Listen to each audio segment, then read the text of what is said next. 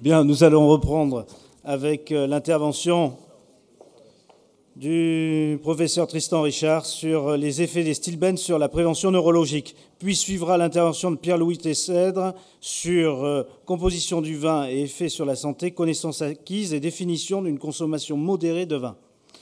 C'est à vous. Merci. Euh, bonjour à tous. Merci pour l'invitation à, faire cet exposé sur les effets neuroprotecteurs potentiels des stilbènes. Alors, les stilbènes, vous n'en avez peut-être pas entendu parler, mais il y a un stilbène que vous connaissez sans doute, c'est le resveratrol. Vous avez tous entendu parler du resveratrol. Le resveratrol, vous le trouvez dans une gamme cosmétique d'une société dont on a parlé tout à l'heure. Le resveratrol, c'est la brique de base de ces stilbènes.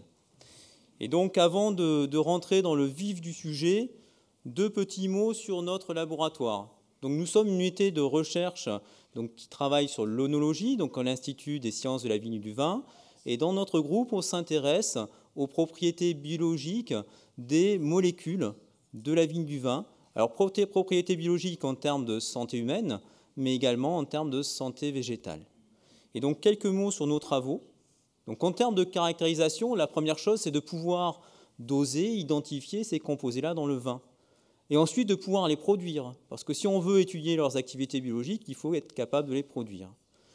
Et donc en termes d'activité biologique, on travaille sur plusieurs aspects. On travaille sur les aspects en santé végétale.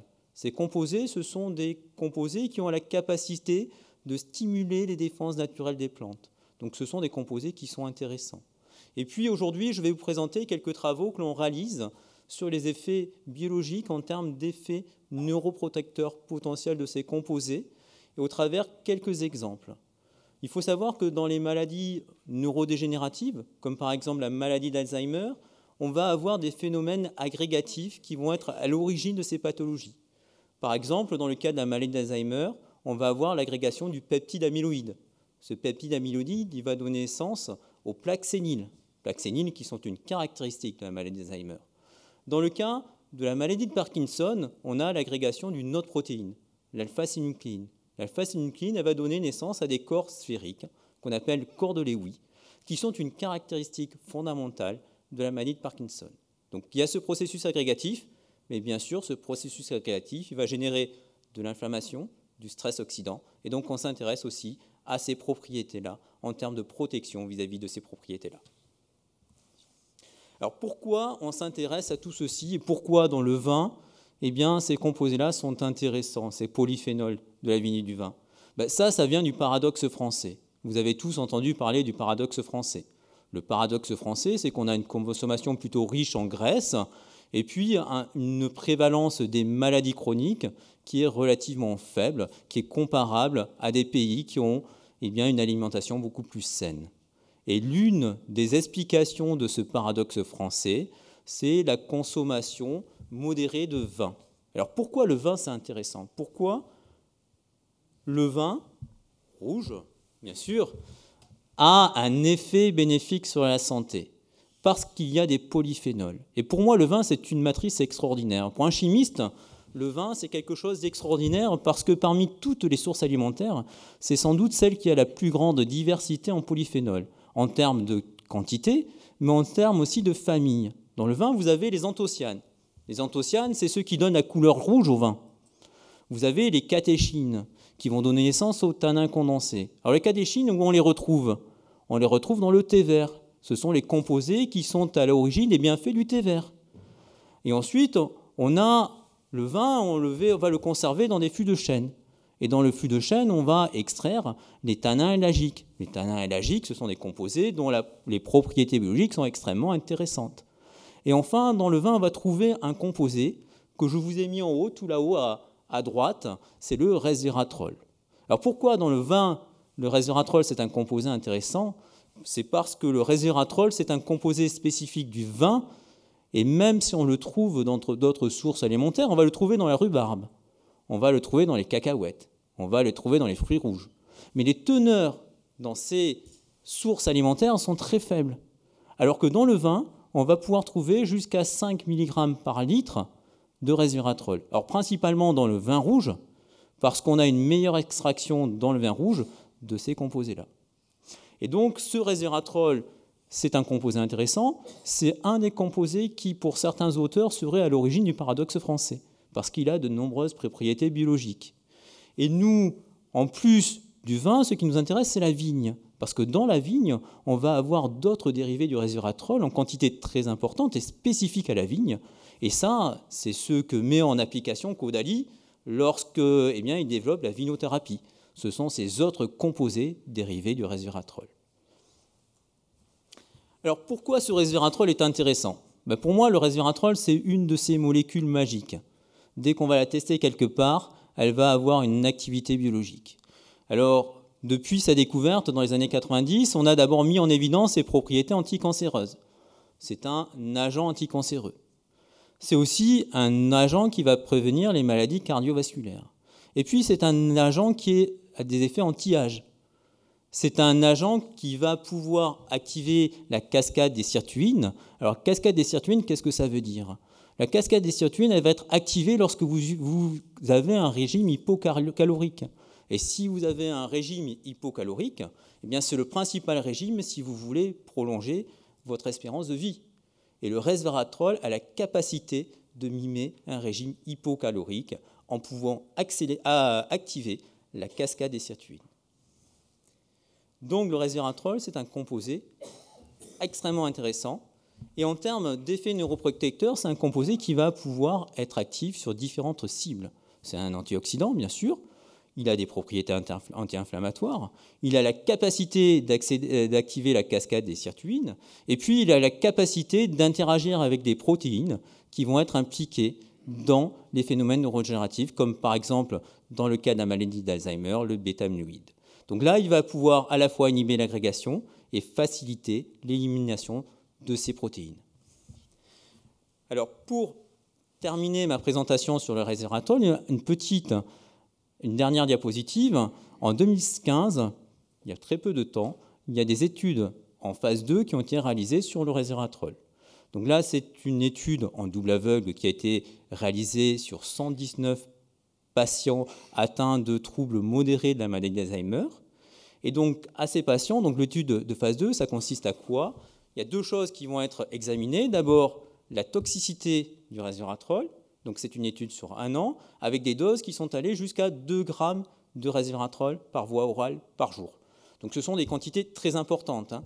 Je vous ai mis ici dans ma diapositive, ça correspond à peu près à 1000 bouteilles de vin par jour. Donc là, euh, je ne vous conseille pas de consommer 1000 euh, bouteilles de vin par jour.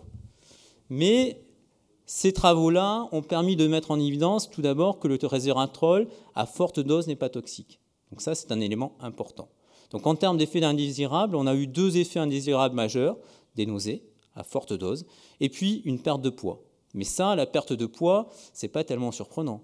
Si le resveratrol est capable de mimer un régime hypocalorique, que le resveratrol induise une perte de poids, c'est pas tellement surprenant.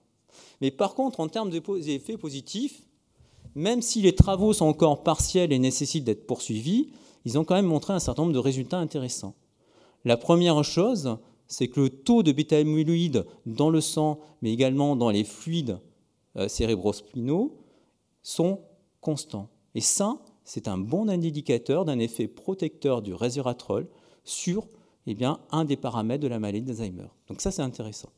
Et la deuxième, c'est qu'il y a eu des études qui ont été réalisées par imagerie de résonance magnétique, IRM, qui ont montré que le resveratrol pourrait également avoir un effet anti-inflammatoire sur le cerveau.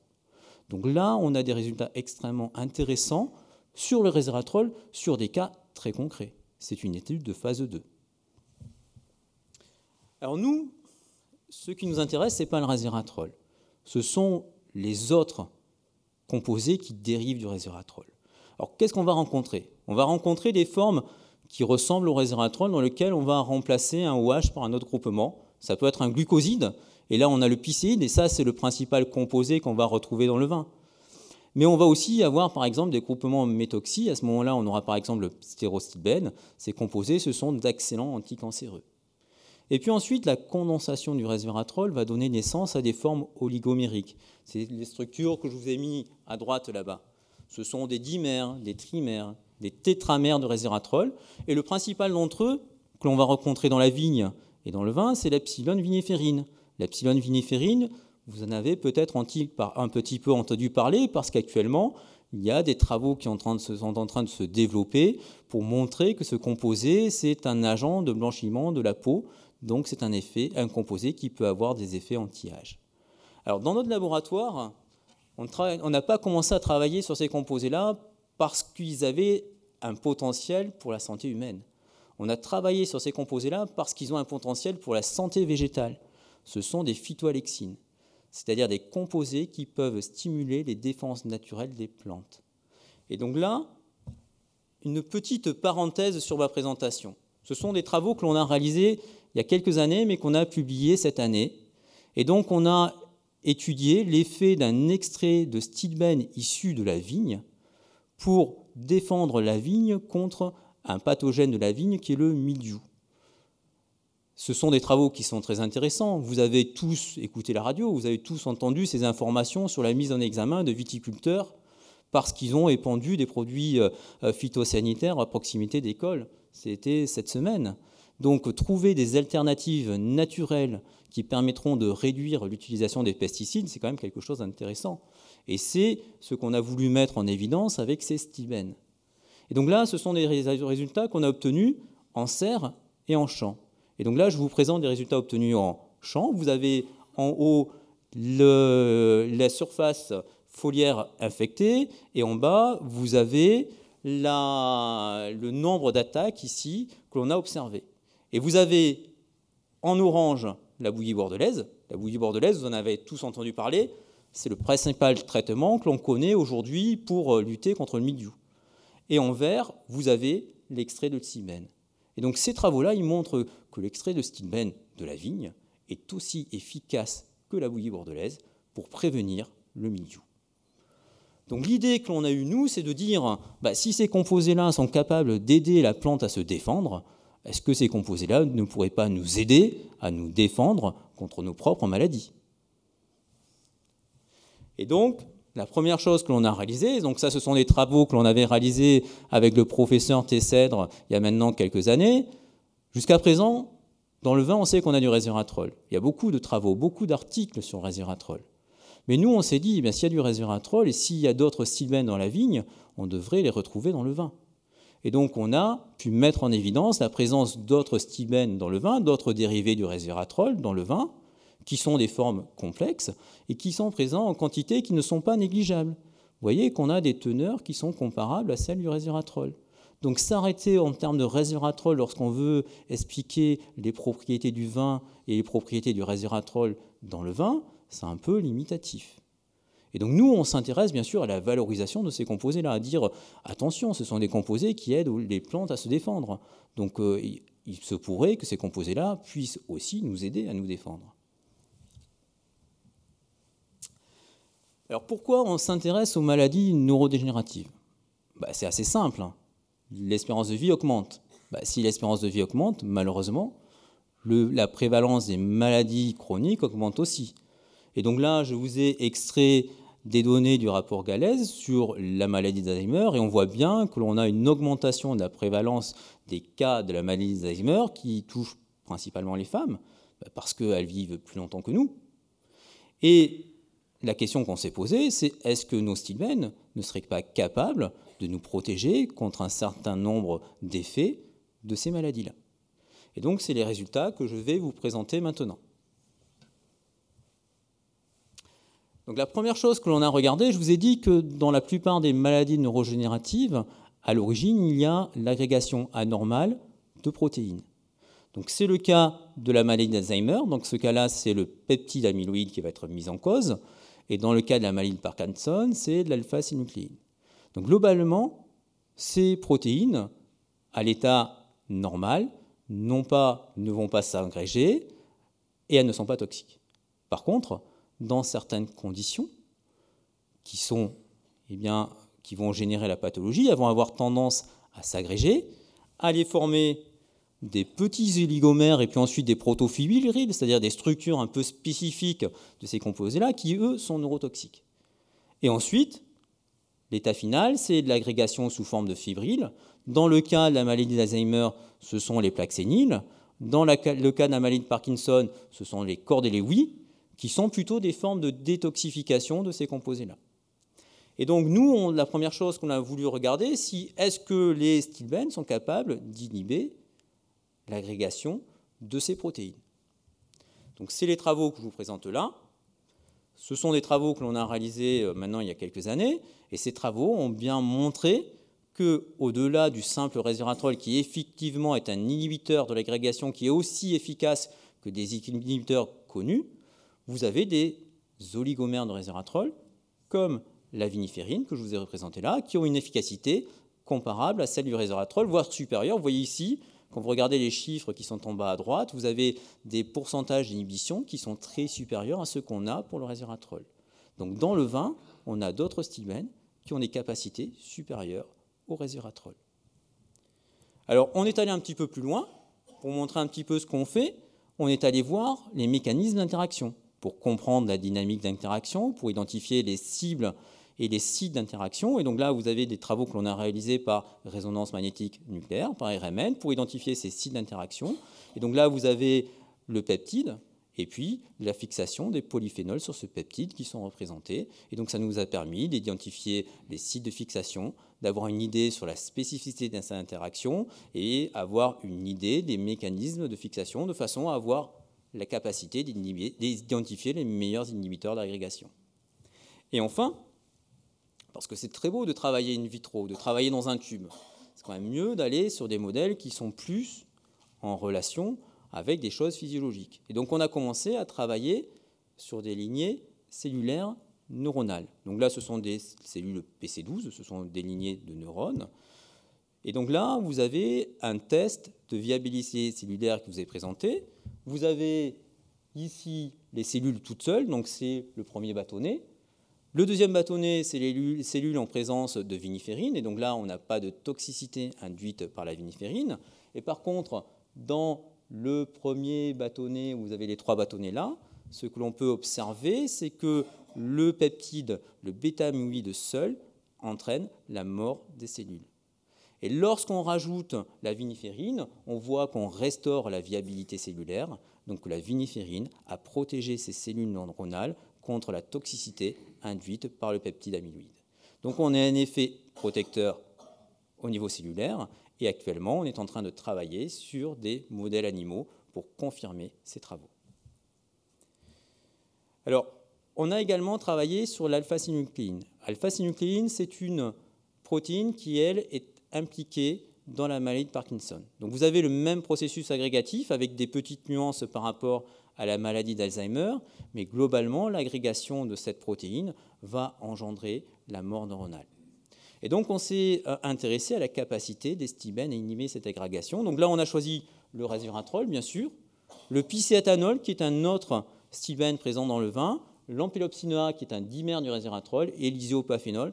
Tous ces composés-là sont présents dans le vin.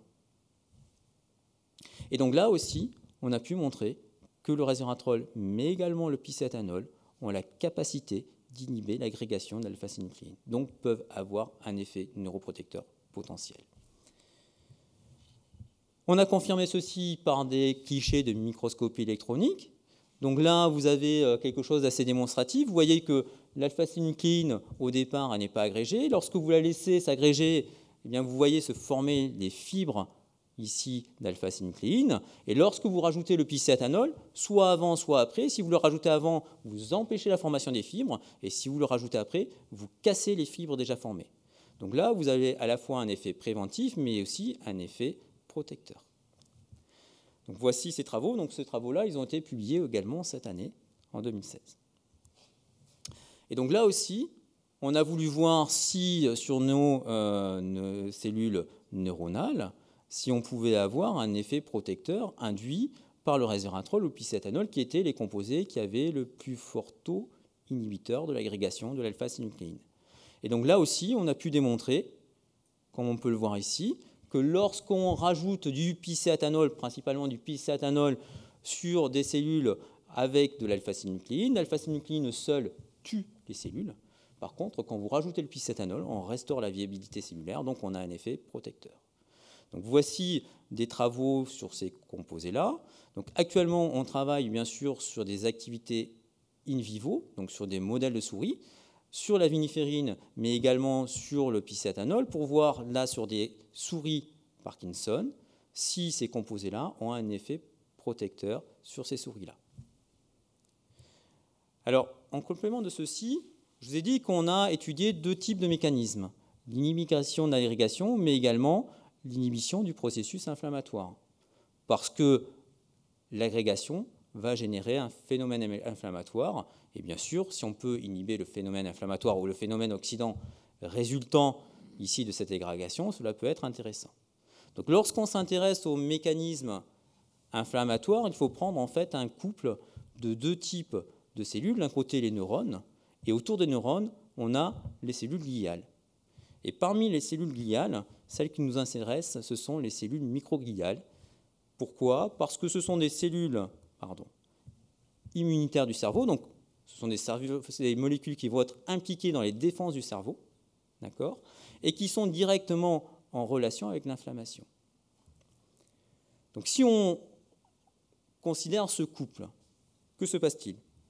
Bah, Vous avez c'est un schéma grossier, mais globalement, vous avez d'un côté l'agrégation anormale de protéines qui va entraîner la mort des neurones. Cette mort des neurones va générer des débris cellulaires qui va générer un stress inflammatoire et activer les microglies. Ces microglies, qu'est-ce qu'elles vont faire? Eh bien, elles vont elles-mêmes répondre en émettant des espèces comme le monoxyde d'azote qui vont générer un stress oxydant stress oxydant, qui va générer à la fois la production d'espèces réactives d'oxygène, les ROS, et d'un autre côté des espèces neurotoxiques qui vont venir elles-mêmes générer la mort des neurones. Donc là, on a une spirale qui va se faire, et donc si on est capable d'inhiber l'activation des microglies, cela peut être intéressant en termes de mécanisme de protection. Donc c'est quelque chose qu'on a cherché à regarder. Donc c'est ce que je vous ai mis là. L'activation chronique de la microglie est un phénomène important des maladies neurodégénératives. Et donc nous, on s'est intéressé à cette activation, mais également aux médiateurs de l'inflammation que l'on va pouvoir quantifier. Et donc cela, on l'a fait sur des cellules microgliales, et on va activer l'inflammation à l'aide de LPS, qui est une molécule qui a la capacité d'activer les microglies. Donc là, on s'est intéressé, euh, on a fait un criblage. On a passé en revue un grand nombre de dérivés du resveratrol qui sont issus de la vigne du vin. Alors pour nous, notre source de molécules, parce que je vous ai dit que si on veut tester des molécules, il faut une source. Ce n'est pas le vin, c'est la vigne. Parce que la vigne, c'est une plante qui est très riche en stilbène. Et donc on extrait ces composés-là et on va tester leurs activités. Alors là, vous avez des composés qui sont issus de la vigne, vous avez des composés qui sont issus du mûrier, parce que le mûrier est aussi riche en stilbène. Et puis, vous avez des composés qui sont issus du niétum. Alors, le niétum, c'est une plante, c'est un petit arbuste qui est utilisé en Afrique avec des buts culinaires.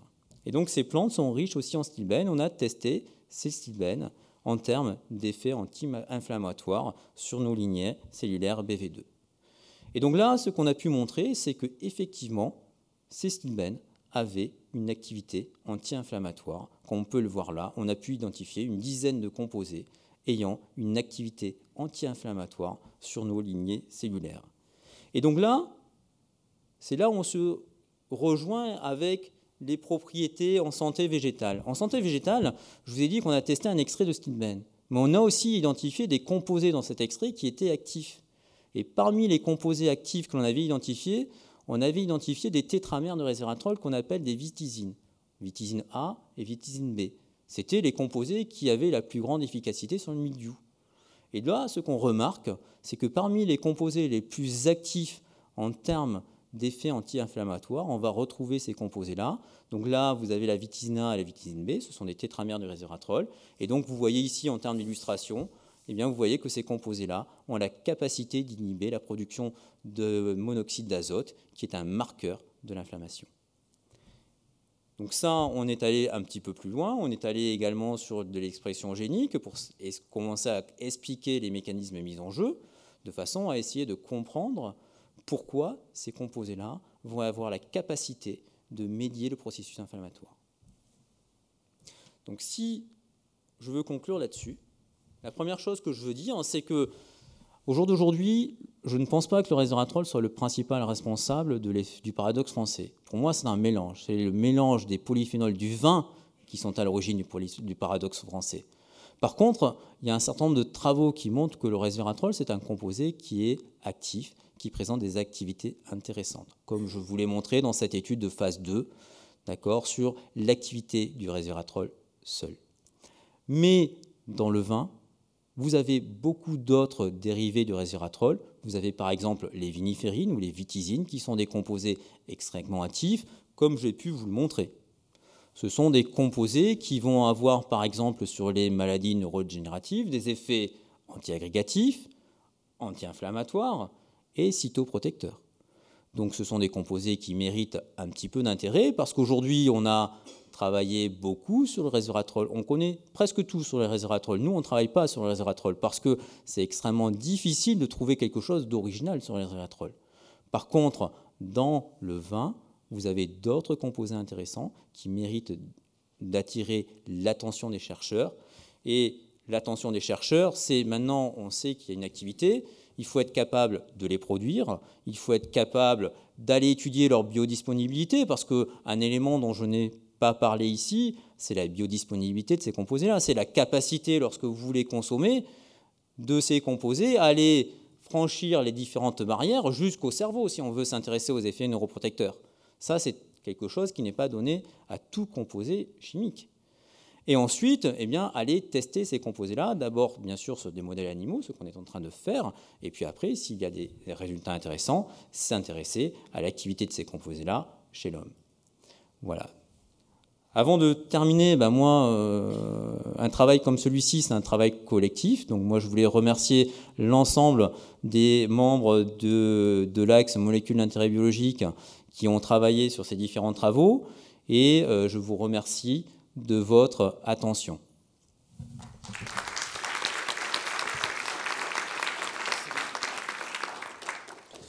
Merci présent, euh, je propose qu'on passe à l'intervention du professeur Tessèdre et nous prendrons les questions euh, à la fin de l'intervention du professeur Tessèdre.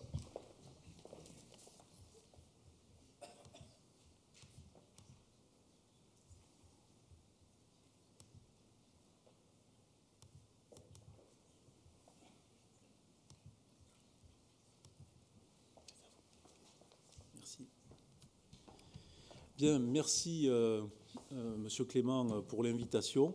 C'est avec plaisir bien sûr qu'on vient, ou plutôt on revient concernant euh, voilà, ce cinquième colloque sur le vin, le droit et, la santé.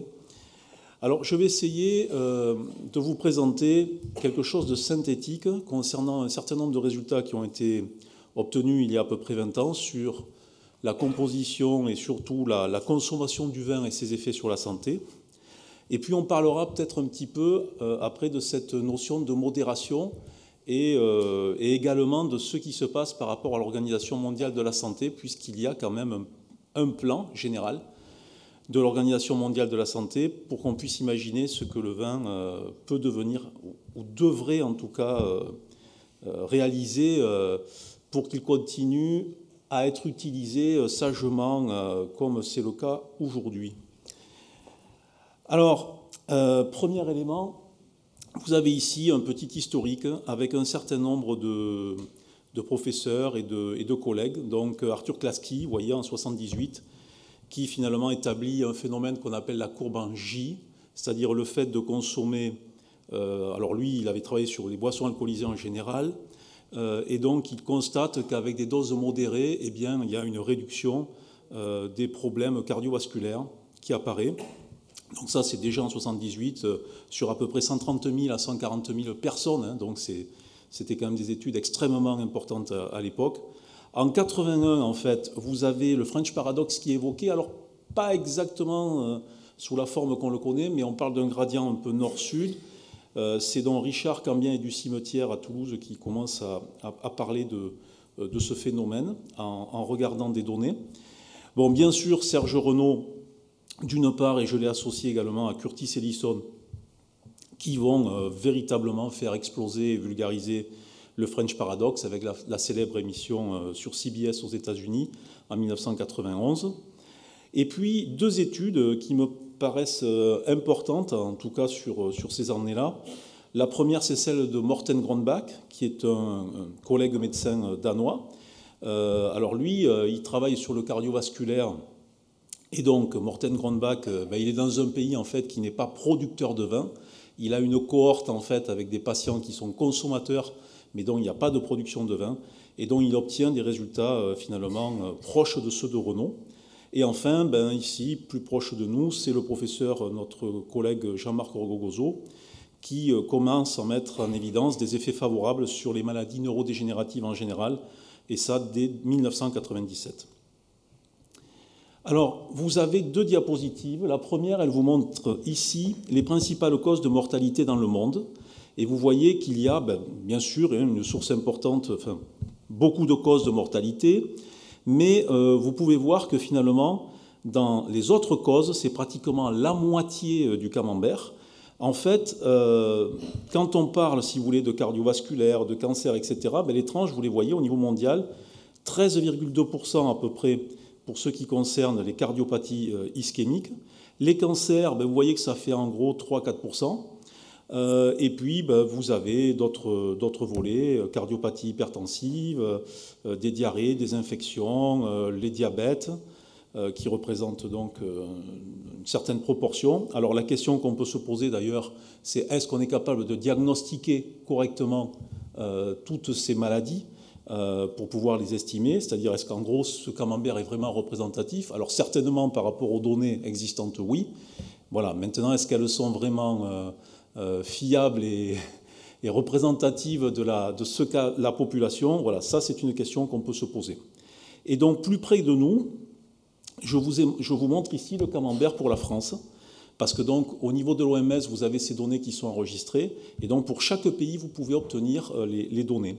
Alors en France, vous voyez qu'aujourd'hui, les maladies cardiovasculaires, c'est à peu près 28% de la totalité de la mortalité. Les cancers, c'est 31%. Il y a quelques années en arrière, il y a environ 10 ans, 20 ans, eh bien, les maladies cardiovasculaires étaient à un niveau nettement supérieur euh, que les cancers. Vous voyez également qu'il y a bien sûr du diabète, des affections respiratoires ou des affections transmissibles, mais donc les, deux majeures causes, hein, c'est euh, cardiovasculaire et cancer. Voilà, donc ça c'est un point euh, important en tout cas pour, euh, pour notre pays. Alors Serge Renaud, finalement, qu'est-ce qu'il a fait? Eh bien, il a cherché à relier les mortalités cardiovasculaires en fonction des types de, consommation et de l'alimentation, à partir d'un registre donc de, de l'OMS qui s'appelle MONICA, Monitoring Cardiovascular Programme. Et donc, à partir de, ces données, il a pu mettre en évidence, et c'est le point rouge que vous voyez, donc la, France qui s'écarte par rapport aux autres pays, euh, par rapport en particulier à la consommation de matières grasses d'origine laitière. C'est-à-dire qu'on a un lien entre la matière grasse consommée et la mortalité cardiovasculaire. Ça, c'était ce qui était mis en évidence, vous voyez, dans les années 90. Et la seule corrélation négative pour expliquer la position de la France, c'est quand il intègre en fait dans les données la consommation de vin. Donc c'est comme ça en fait, si vous voulez, que, les choses commencent véritablement à, on va dire, exploser hein, au niveau de la, population en termes de communication. Et donc dans le projet Monica, si vous voulez regarder de plus près, eh vous avez des différences qui existent en fonction des pays. Euh, vous avez ici la mortalité par infarctus non mortel et les facteurs de risque. Alors vous voyez les mortalités pour 100 000 habitants. Vous voyez que la France, c'est 74. Euh, le Royaume-Uni, bah, c'est pratiquement 4, 4, euh, ou 5 fois plus. les USA sont intermédiaires, c'est deux fois et demi par rapport à la France. Et donc vous avez les niveaux de cholestérol qui sont pourtant bah, qui sont quand même élevés en France, 5,9 hein, en moyenne un millimol par litre. Euh, c'est à peu près la même chose qu'au Royaume-Uni, qui a 6. Et donc c'est même plus élevé que ce que l'on a au Royaume-Uni. Et pourtant, la France a une position un peu particulière au niveau de cette mortalité cardiaque. Et donc, en fait, comparé, si vous voulez, finalement, euh, aux États-Unis, au Royaume-Uni, la France présente un niveau assez élevé de facteurs de risque, quand on prend le tabac, le cholestérol, l'hypertension, mais a une faible, euh, finalement, mortalité cardiovasculaire. Et donc c'est ça qui, finalement, fait déclencher cette apparition de ce fameux terme French paradox. Hein. c'est ça le paradoxe, finalement. Hein. c'est ça qui est à l'origine de, de cette terminologie. Alors, ces maladies cardiovasculaires, à quoi c'est dû? Alors j'essaye de résumer de façon simple, hein, parce que c'est bien sûr assez complexe. Euh, vous avez ici donc un petit schéma euh, qui représente des lipoprotéines. En fait, nous avons deux types de lipoprotéines. Des lipoprotéines dites HDL et d'autres qui sont dites LDL. Les LDL sont plutôt négatives parce qu'elles s'oxydent facilement et qu'elles vont former des plaques et donc ce qu'on appelle des cellules spumeuses. C'est ce que vous voyez euh, ici sur euh, la première photo, où vous avez marqué athérome avec plaque de, de strie lipidique. Et donc vous voyez euh, cet amas graisseux hein, qui, est, juste donc au milieu. ensuite, ben, il y a la sténose, c'est-à-dire avec le temps, si ça se développe, ben, les plaques donc entourent l'artère ou les vaisseaux, et donc à ce moment-là, vous avez une rétractation de la lumière du vaisseau. C'est ce que vous voyez. Donc le sang, il passe que par la, la petite partie circulaire, donc au niveau du vaisseau. Euh, et enfin, vous avez la thrombose, c'est-à-dire donc euh, on va avoir la, chape fibreuse qui va se rompre et donc bien sûr un caillot sanguin qui va se, former. Donc voilà, ça c'est ce qui risque de, euh, de, se passer avec le temps. Donc c'est un processus qui prend du temps. Voilà, quand on va naître, on a des vaisseaux tout neufs, tout va très bien, mais avec le temps et petit à petit, en vieillissant, eh bien le risque c'est que effectivement des dépôts puissent se, former. Alors un certain nombre de, travaux notamment euh, de, travaux qui concernent euh, l'analyse, alors surtout sur des études prospectives ou de cohortes, euh, donc épidémiologiques, hein, c'est-à-dire c'est des enquêtes qu'on va réaliser avec des données sérieuses. Et donc, on a beaucoup d'études qui ont été réalisées pour regarder comment se passent les niveaux de risque de maladies cardiovasculaires et de mortalité cardiovasculaire euh, par rapport à la consommation de vin des sujets ou des patients qui, euh, qui, se prêtent aux études. Et donc ici, vous avez une synthèse qui a été réalisée par une de nos collègues qui est italienne. Et lorsque vous regardez toutes les études, dont il y en a quand même pas mal, vous voyez que notamment il y a des études ici prospectives ou bien vous avez des études donc cas contrôle, et eh bien finalement la moyenne obtenue ici, voilà, un c'est le risque, voilà, le risque neutre, c'est-à-dire il n'y a pas de risque. En dessus, c'est des risques, alors là par contre, de, euh, de vraiment danger. Mais ici, c'est une réduction des risques. Et donc, vous voyez qu'on est à 0,65. C'est-à-dire, en gros, on gagne 35% quand on fait la moyenne de toutes les études pour les adultes qui ont une consommation dite modérée de vin euh, concernant les risques d'apparition de, maladies cardiovasculaires. Et donc, bon, alors, la question, c'est qu'est-ce qu'on considère comme euh, modéré hein Bien sûr, alors, qu'est-ce qui fait que dans le vin, euh, on a cette possibilité de protection? Parce que ça, c'est aussi une question. C'est-à-dire combien il faut consommer et qu'est-ce qui permet de dire euh, qu'il y a une protection? Alors, vous avez, et mon collègue, euh, le professeur Richard, vous a présenté tout à l'heure la question du stress oxydant. Ben, en gros, vous avez une production de radicaux libres. voilà, elle est générée à chaque instant de notre vie, lorsque nous respirons. On emmagasine de l'oxygène, bien sûr, mais une partie de cet oxygène, une toute petite partie, en fait, va être transformée en espèces oxygénées réactives.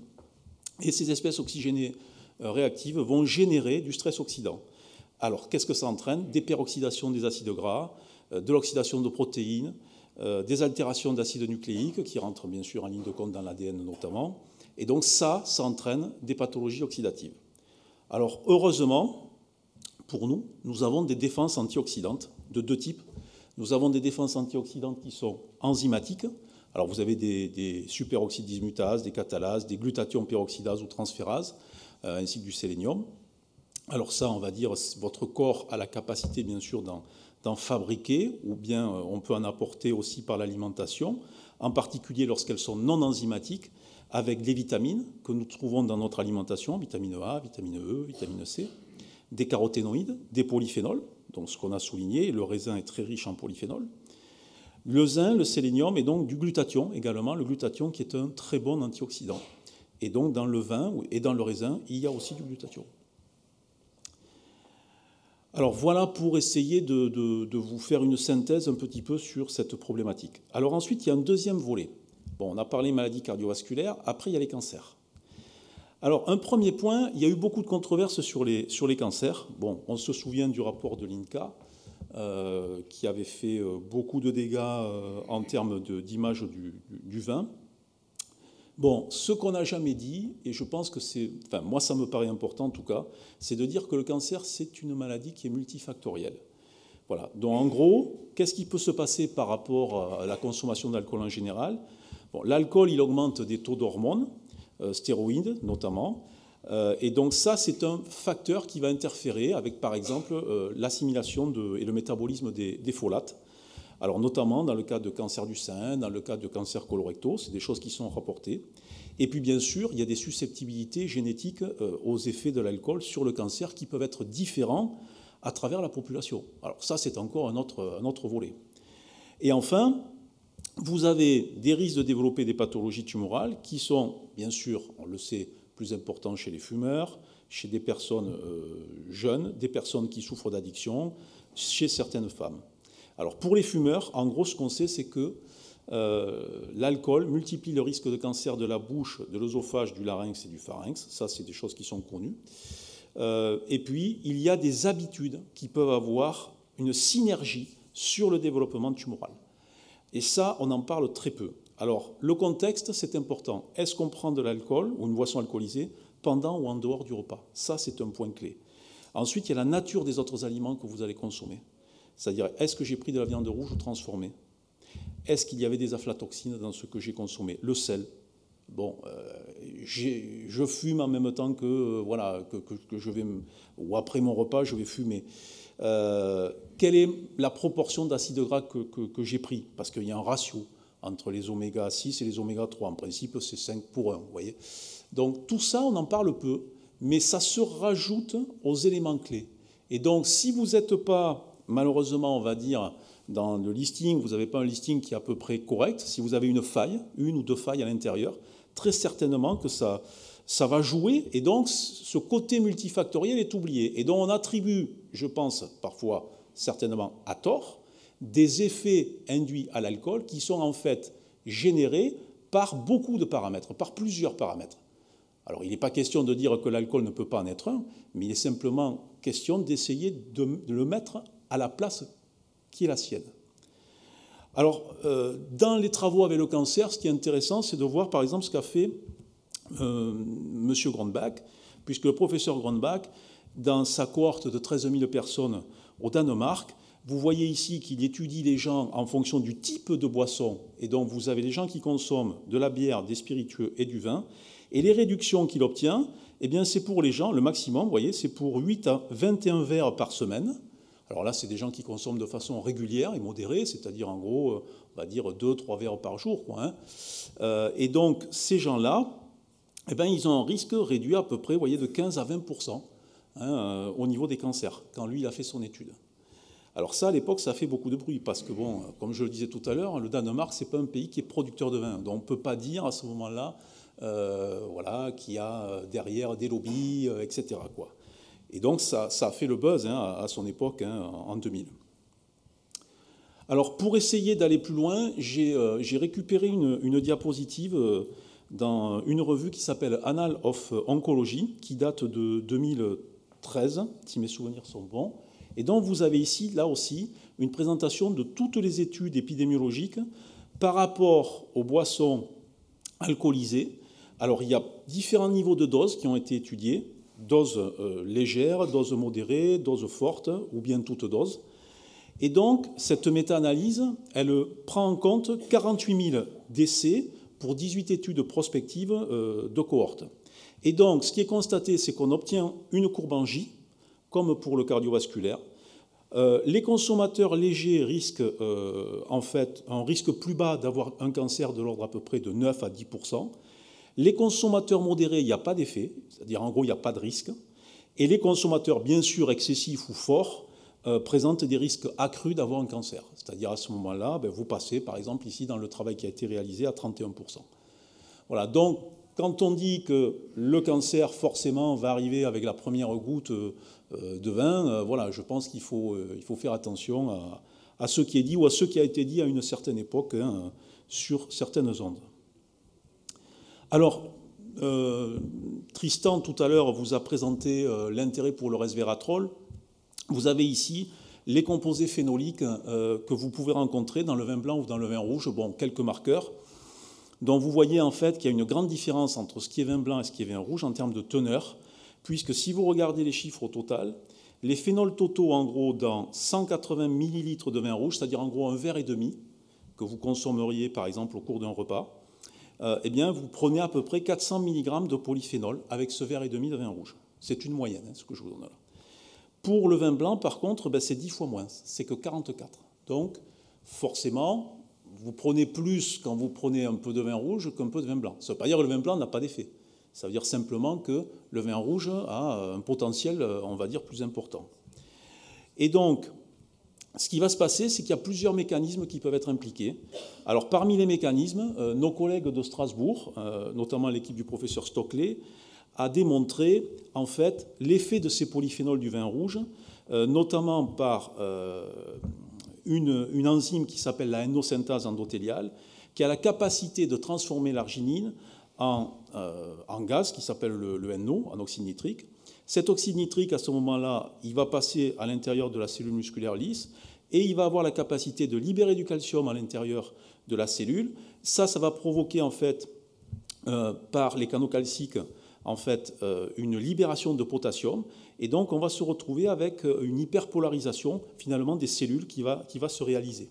Et donc il y a plusieurs volets, plusieurs travaux qui ont été réalisés avec un, très grand intérêt hein, euh, sur, sur ce phénomène. Donc quand vous prenez du vin et vous prenez des polyphénols du vin, eh bien vous avez un relâchement et donc une synthèse de NO qui va se, se réaliser et qui a des effets plutôt positifs pour dilater finalement un petit peu les, vaisseaux. Alors on a parlé tout à l'heure de l'absorption et de la biodisponibilité. L'absorption et la biodisponibilité, en fait, elle dépend. Euh, il y a trois, enfin, pour simplifier, il y a trois choses principales pour les polyphénols en particulier que vous consommez.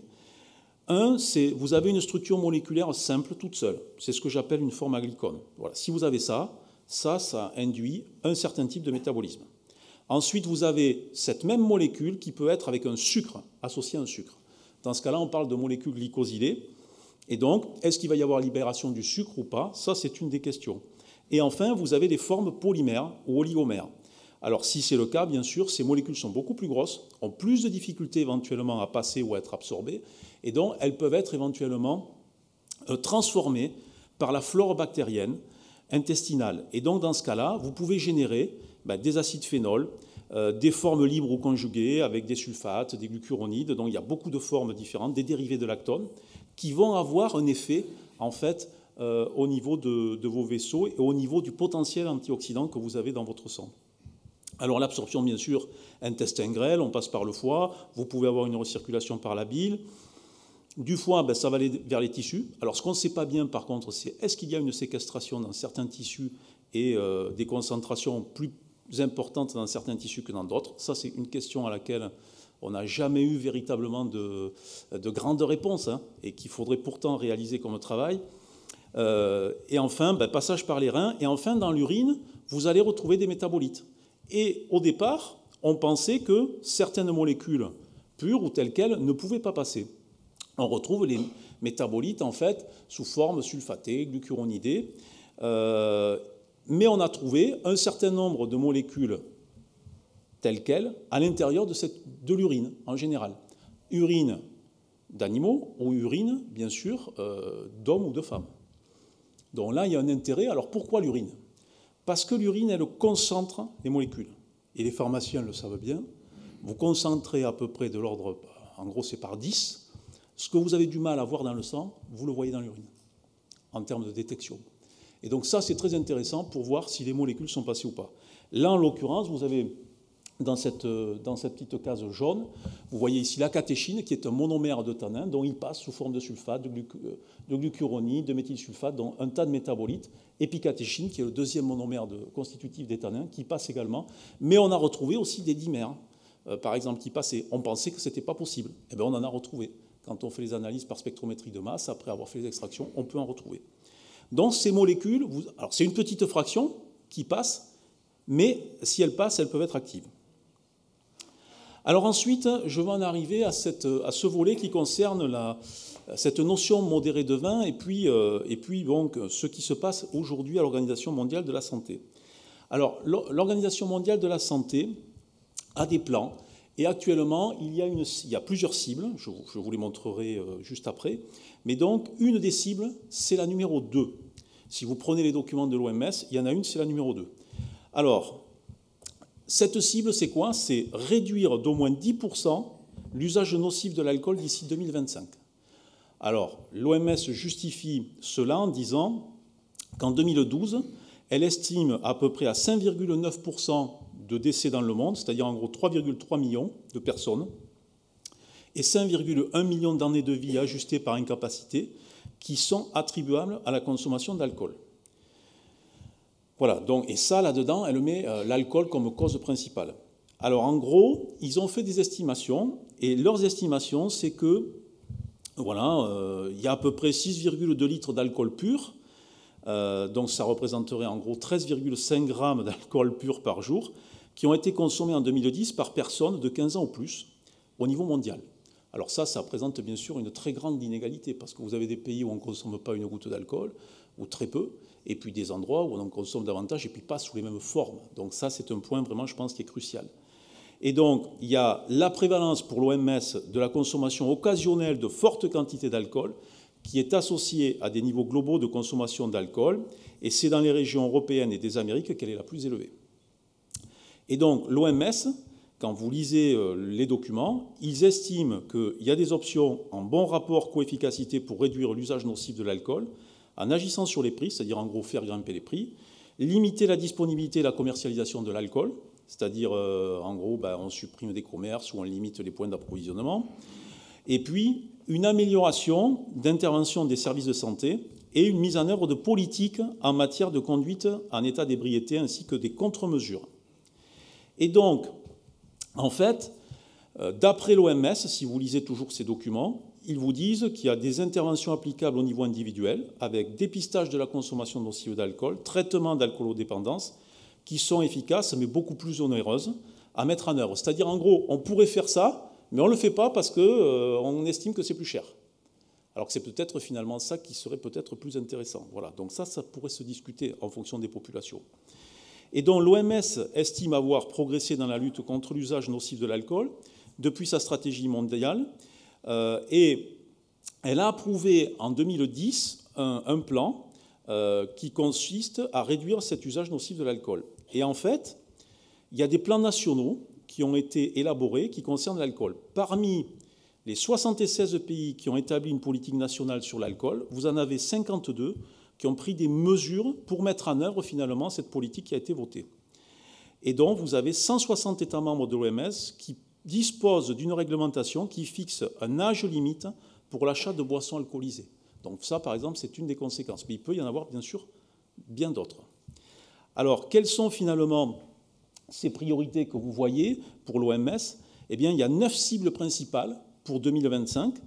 Euh, alors, vous voyez que la première, c'est la baisse relative de la mortalité imputable aux maladies cardiovasculaires de 25%. Bon, ça, on va dire que c'est bien sûr louable, mais aussi cancer, diabète ou maladies respiratoires chroniques.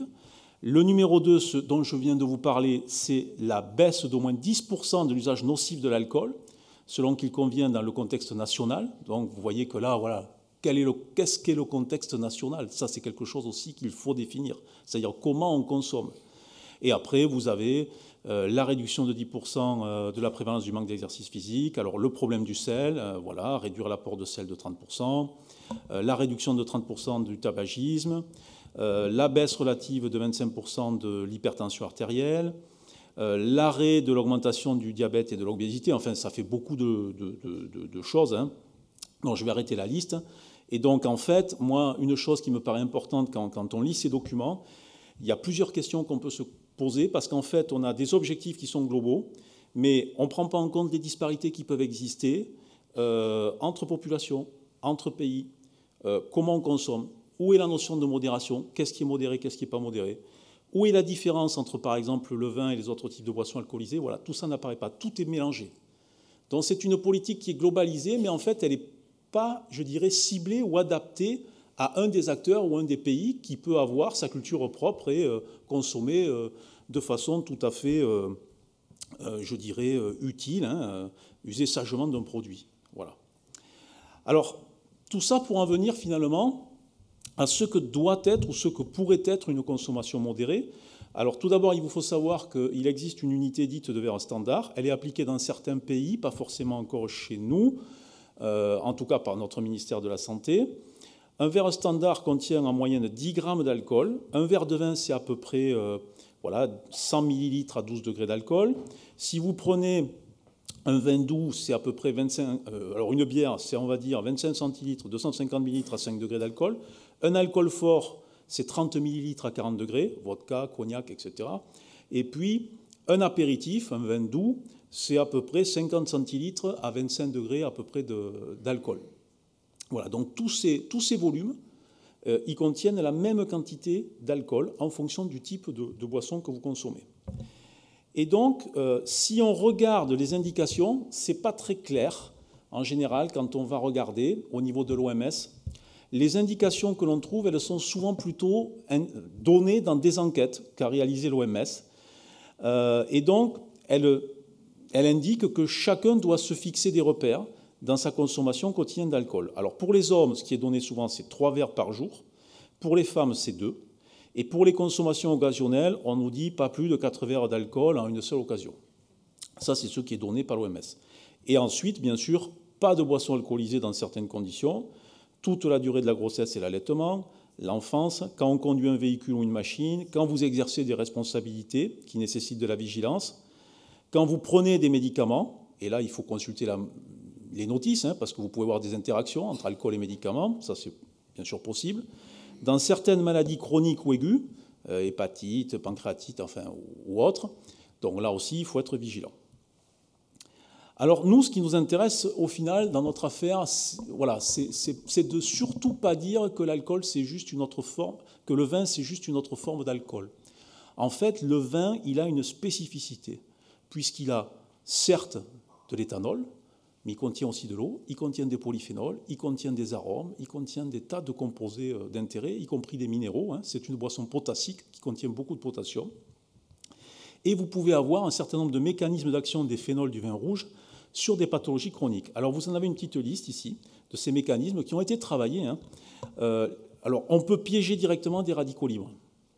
On peut avoir une économie euh, d'antioxydants endogènes. Par exemple, vous consommez des polyphénols avec euh, le vin rouge, eh bien, pendant que ce sont ceux-là qui sont utilisés, euh, on n'utilise pas votre vitamine C, votre bêta-carotène, votre vitamine E, qui est encore là pour euh, vous protéger.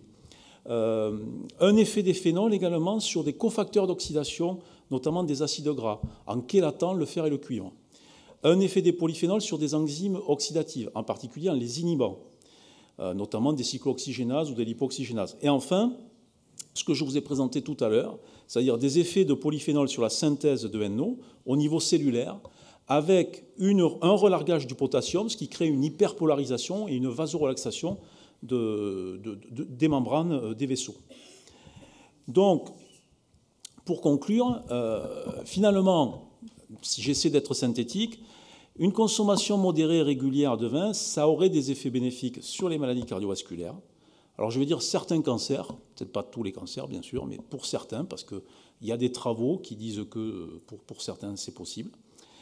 Les maladies neurodégénératives, dont Tristan nous en a parlé euh, tout à l'heure, certaines maladies métaboliques, et dont on a travaillé à l'époque sur le diabète, et on avait des résultats qui n'étaient pas forcément inintéressants, avec des petites doses consommées par jour de vin. Et puis, la consommation modérée de vin, lorsqu'on regarde les études en général, elle permet de vivre un peu plus longtemps. Et donc, le vin, finalement, euh, il ne faut pas le prendre comme une autre forme d'alcool, mais il peut jouer un rôle euh, dans une nutrition qui est préventive. Il doit être intégré à l'alimentation et consommé ben, en modération. Alors moi, je vous ai fixé certains repères, mais bon, chaque cas reste un cas particulier. Les polyphénols du raisin et du vin ont des portées thérapeutiques, voilà, pour les maladies cardiovasculaires et les complications, ça c'est certain. Il y a une recherche, on va dire, euh, nutrigénomique des composés du raisin et du vin sur les pathologies chroniques qui doit être développée. Et enfin, pour finir, bah, je pense qu'on n'a peut-être pas beaucoup inventé de choses. Alors oui, on a avancé dans la connaissance, dans des mécanismes, dans des composés, mais finalement, Louis Pasteur, très tôt, avait bien sûr pressenti euh, les bienfaits du vin, puisque voilà, je voudrais simplement vous rappeler que c'est lui qui nous a enseigné que le vin était la plus saine et la plus hygiénique des boissons. Et donc c'est là-dessus que j'en terminerai en vous remerciant pour votre attention.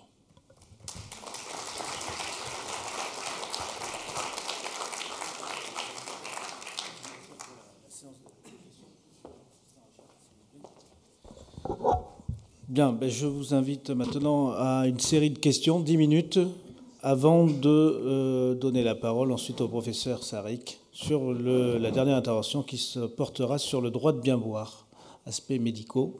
Donc voilà, si vous avez des questions, c'est maintenant 10 minutes.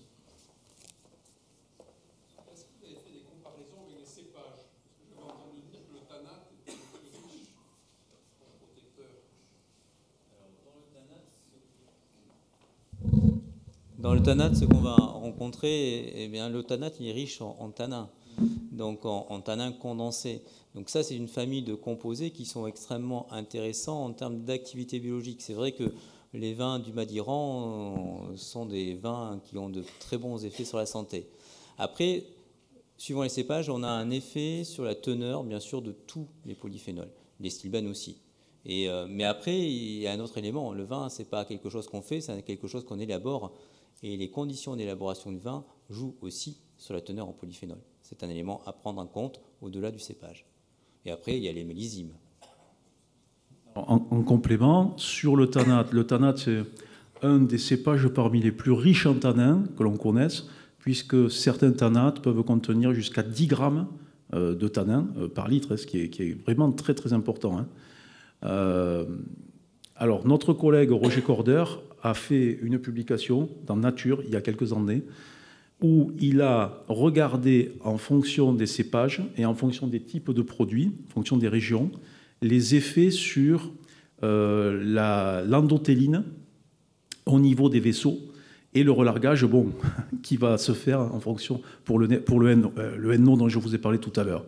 Et donc, ce qu'il a constaté, c'est que les effets les plus forts par rapport aux cépages qu'il avait testés, c'était avec les tanates. Et ça, ça lui faisait dire, euh, alors sa conclusion, c'était bien sûr de dire, ben, les gens qui vivent plus longtemps euh, dans cette zone, notamment de Madiran, en bas du sud-ouest, euh, certainement que ceux qui consomment voilà, les vins de, cette région auront une protection accrue. Voilà. C'était un peu ça le, le credo.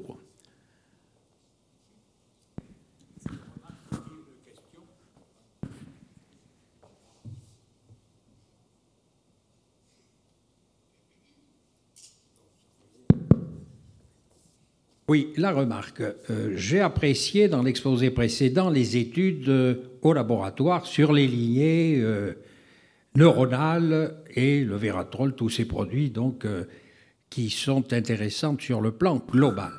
Mais vis-à-vis -vis des cohortes, là, je serais moi personnellement extrêmement critique parce que ne tester que le vin, on sait qu'il y a beaucoup d'autres facteurs qui interviennent dans les maladies neurodégénératives, euh, l'activité intellectuelle, euh, l'hygiène de vie, l'activité physique, etc. Donc euh, il n'y a pas que le vin. Alors, vous avez dit que les femmes, en effet, étaient plus touchées par l'Alzheimer. Mais ce qui est justement très intéressant, c'est que les études les plus récentes ont montré que les femmes des générations actuelles qui avaient fait des études supérieures, eh ben, elles sont protégées vis-à-vis -vis de l'Alzheimer. Donc, ça montre bien que c'est multifactoriel. Donc, ça, c'est la première remarque. Alors la question, elle porte sur le vin blanc. Bien, on a parlé du vin rouge, très bien, mais enfin, il y a le vin blanc. Hein, et on est producteur ici. Alors je me rappelle des travaux qu'avaient fait les chimistes de la faculté de médecine sur l'éventuel, je mets entre guillemets, bactéricidie du vin blanc. Hein, voilà, euh, ça remonte, ça, même à Sabrazès. Alors, qu'en est-il de ce fait? Et est-ce que ce serait pour ça qu'on a associé à la consommation des huîtres qu'on suspecte toujours de véhiculer évidemment des microbes, l'usage du vin blanc. Alors, je peux vous répondre sur la question vin blanc. le vin blanc, bon, moi je vous l'ai montré tout à l'heure, il est dix fois moins riche en polyphénol, mais, mais il a beaucoup plus d'acidité avec des pH qui sont plus bas. Et ça, pour lutter justement contre euh, la multiplication de certains micro-organismes, bien entendu, c'est positif. Et je dirais, je vais même aller au-delà, c'est renforcé dans la mesure où aujourd'hui nous avons un additif que nous utilisons qui est le dioxyde de soufre. Et donc, pH bas plus dioxyde de soufre, eh bien, euh, bien entendu, les micro-organismes, dans ces conditions-là, ils ne se sentent pas bien du tout. Euh, donc, le fait de boire effectivement du vin blanc avec euh, des crustacés, enfin ce genre d'alimentation, bien sûr, c'est certainement très positif. Et donc, ça joue un rôle sur la flore. on, va même, on peut même dire, ça fait une sélection quelque part de la, de la flore. En fait, c'est ce, qu'on pourrait, on pourrait, on devrait aller jusque-là. Je vous signale également que un certain nombre de polyphénols, alors pas du vin blanc, mais du vin rouge, ont la capacité de détruire, ou pas de détruire, on va dire, mais d'inactiver certains virus. Un certain nombre de virus peuvent être inactivés dans des extraits de polyphénol qui proviennent de vin rouge.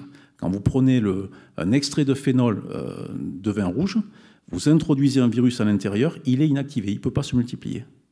Donc il y a des effets qui sont, euh, qui sont induits. Alors vous vous souvenez que dans le passé, très lointain. Euh, lorsqu'on traversait les mers en bateau, on prenait euh, des barriques et donc il, y avait, il fallait de l'eau, mais il fallait aussi, on prenait euh, du vin et on prenait des produits qui contenaient de l'alcool et on coupait l'alcool.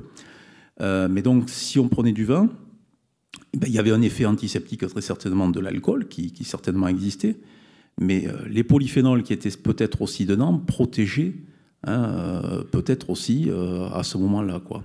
Donc voilà, c'est un tout. Hein, et moi, je suis tout à fait d'accord avec vous. Euh, beaucoup de problèmes sont multifactoriels. Donc, on ne peut pas toujours pointer du doigt un seul produit en, disant euh, en oubliant tout le reste autour. Parce que ça, effectivement, c'est une fausse façon de raisonner. Euh, et donc, voilà, chaque produit peut avoir ses intérêts.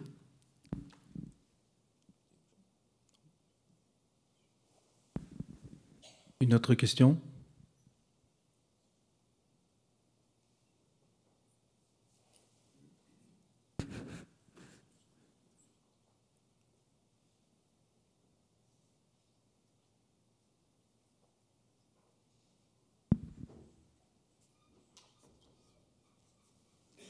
Bonjour. Est-ce que les produits phytosanitaires dans la vigne et le vin ont, des conséquences? Et en particulier, est-ce que vous avez vu des différences entre les vins bio, en biodynamie, et les vins conventionnels? C'est une bonne question. Alors, est-ce que les produits sanitaires, phytosanitaires dans la vigne et le vin ont des conséquences? Au jour d'aujourd'hui, on travaille sur ces produits phytosanitaires. Et notre inconvénient, c'est que dans les vins d'aujourd'hui, on a du mal à les doser. Parce que l'élaboration du vin c'est un filtre. Hein. Et donc, on va les filtrer. Donc déjà, il y a des conditions, c'est-à-dire qu'on ne peut pas euh, épandre et faire n'importe quoi quand on fait du vin, mais le vin, on l'élabore. Donc quand on l'élabore, on le filtre.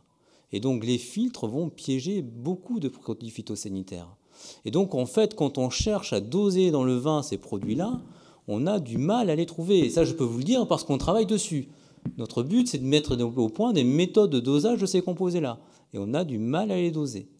Et la deuxième chose que je voudrais dire, c'est qu'au jour d'aujourd'hui, les normes qu'on utilise en termes d'utilisation de ces produits sanitaires font que ben, dans les vins d'aujourd'hui, on en a quand même très peu.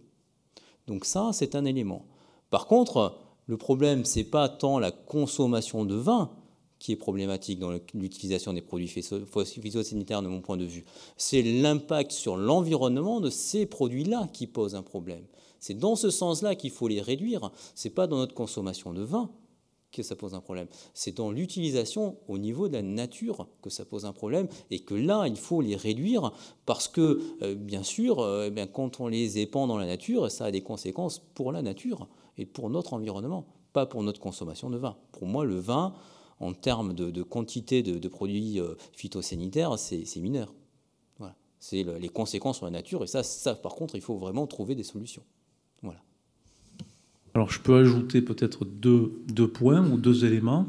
Le premier, c'est que pendant la transformation du raisin en vin, lors de la fermentation alcoolique, vous avez une perte des produits phytosanitaires éventuels euh, qui seraient présents au niveau de la baie de raisin de l'ordre à peu près de 90%. Il y a des travaux qui ont été menés là-dessus il y a déjà plusieurs années, dont on sait qu'à peu près 90% de produits phytosanitaires résiduels qui se retrouveraient, si vous voulez, au niveau de la baie de raisin, lorsqu'on élabore le vin, sont éliminés. Ça, c'est une première chose. Deuxième chose que je peux ajouter, c'est que normalement, lorsque l'on ramasse des raisins, la loi est très claire là-dessus. Je ne crois pas qu'elle ait changé depuis longtemps à ce niveau. On ne doit pas traiter trois semaines avant la récolte. Ça, c'est dans le marbre. Et enfin, troisième élément, lorsque euh, vous regardez les niveaux de résidus phytosanitaires dans les vins, ils sont toujours en, dessus, en dessous pardon, euh, des limites autorisées, des limites résiduelles autorisées. Alors, on peut trouver des traces, mais elles représentent parfois 1%, 5%. C'est des petites proportions par rapport aux limites actuelles autorisées. Euh, le niveau zéro, c'est très difficile à obtenir. Pour l'obtenir, c'est de la filtration avec des filtres particuliers, ou bien à ce moment-là euh, des échangeurs de cations, d'anions, parce que ce sont des composés. Voilà, il faut, trouver des solutions à ce moment-là technologiques pour retenir ces composés. Le risque étant, si on les retient eux, on va retenir aussi peut-être d'autres constituants.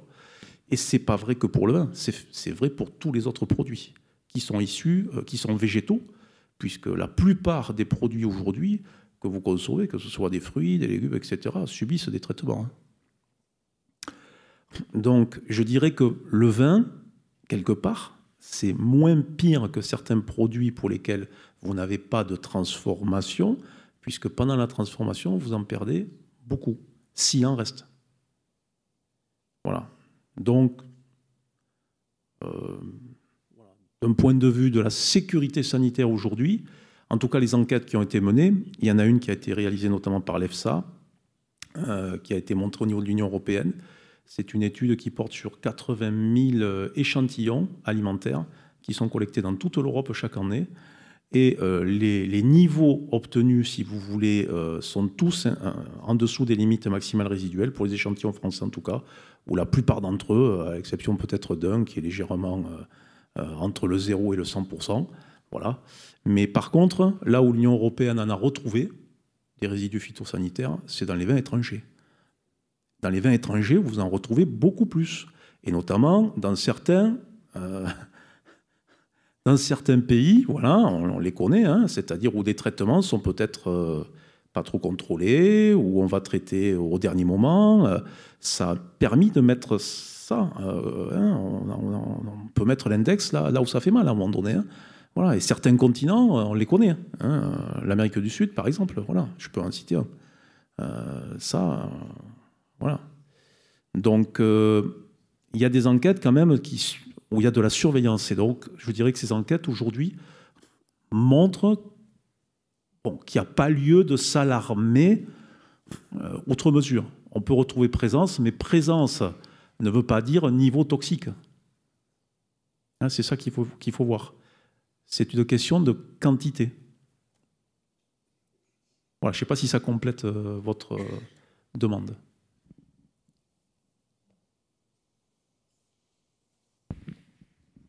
Bien, ben écoutez, il est 17. Ah, attendez, il y avait une question. On va prendre une dernière question et puis ensuite. Euh,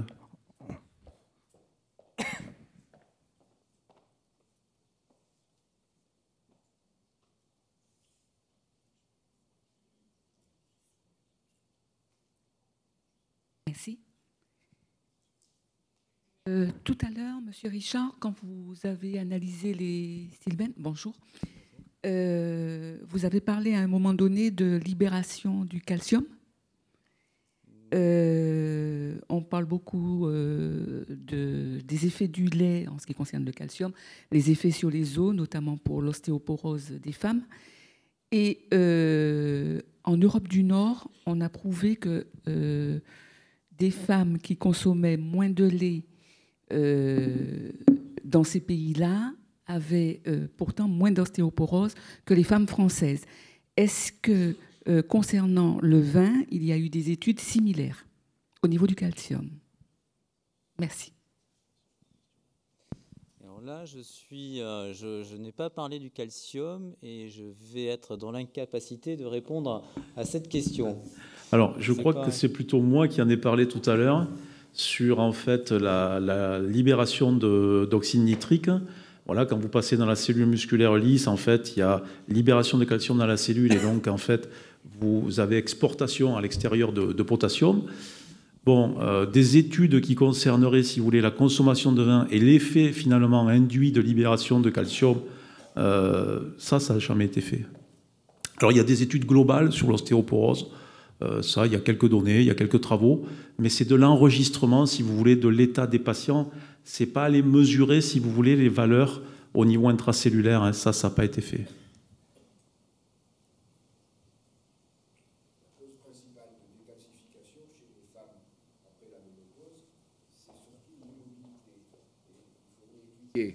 la dépense euh, énergétique des femmes suédoises par rapport aux femmes françaises, parce que la meilleure façon de conserver son calcium sur sa colonne vertébrale, c'est la marche, c'est l'exercice physique en position verticale.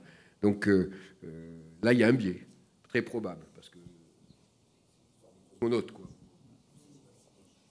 Ah, après, la question, c'est est-ce que les femmes suédoises consomment suffisamment de vin pour qu'il y ait un effet? Ça, je, voilà, il faut voir aussi ça peut-être. Hein.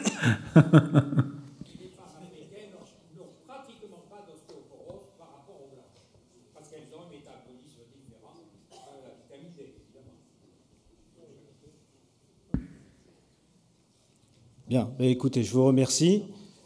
nous allons passer maintenant à la dernière partie, l'intervention du professeur Jean Saric sur le droit de bien boire, aspects médicaux. Puis nous passerons aux aspects pratiques. Une dégustation vous sera ouverte, euh, offerte par le centre, le CIVB.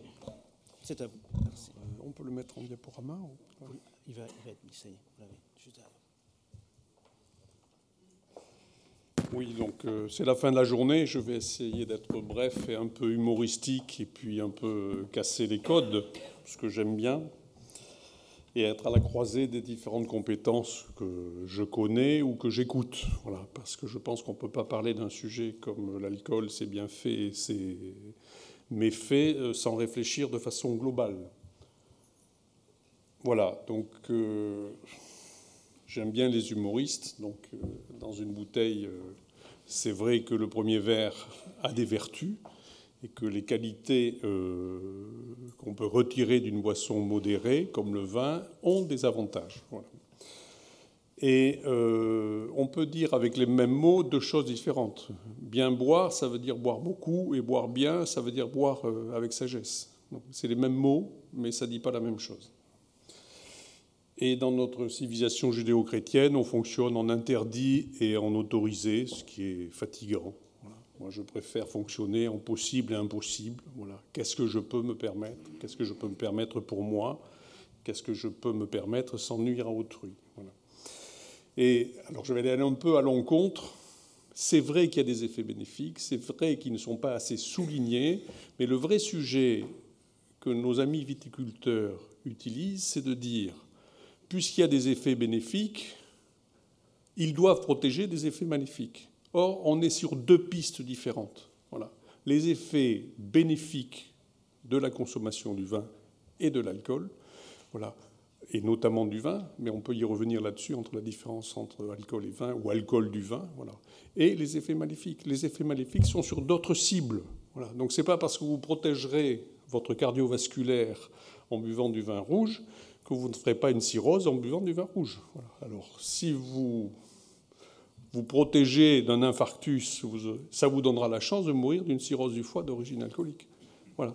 Donc, il faut quand même réfléchir de façon globale. La diapo suivante, je l'avais préparée pour M. César, mais il est parti. C'était juste avant euh, les modifications de la loi de 2016. C'était Vinexpo et Hollande venait visiter euh, Vinexpo. Et vous voyez que c'est encore d'actualité, puisque ces deux candidats qui tournaient autour de Vinexpo sont maintenant sur d'autres sujets. Alors, pour être de façon globale, je veux dire que l'alcool, c'est pas dangereux l'alcool, c'est pas l'alcool qui est toxique, c'est un des produits de dégradation de l'alcool qui est toxique, c'est l'acétaldéhyde. Donc euh, voilà, l'alcool n'est pas toxique, c'est le mécanisme de détoxification de l'alcool qui est toxique. Et donc vous avez plusieurs risques, et dans le topo, je voudrais différencier le risque à autrui du risque personnel. Le risque à autrui, c'est le fœtus, c'est l'accidentologie, c'est la violence, c'est les homicides, etc. Donc, première chose. Et le risque pour soi, dans la consommation excessive d'alcool, eh ben, vous avez cette cible que je peux identifier comme l'atteinte cérébrale, mais il y a de la protection. L'atteinte neurologique, mais il peut y avoir aussi euh, de la protection. L'atteinte cardiaque, parce qu'on oublie aussi de dire que la consommation excessive d'alcool entraîne des cardiomyopathies d'origine alcoolique. Il n'y a pas que des protections euh, du système cardiovasculaire du cœur quand on boit trop.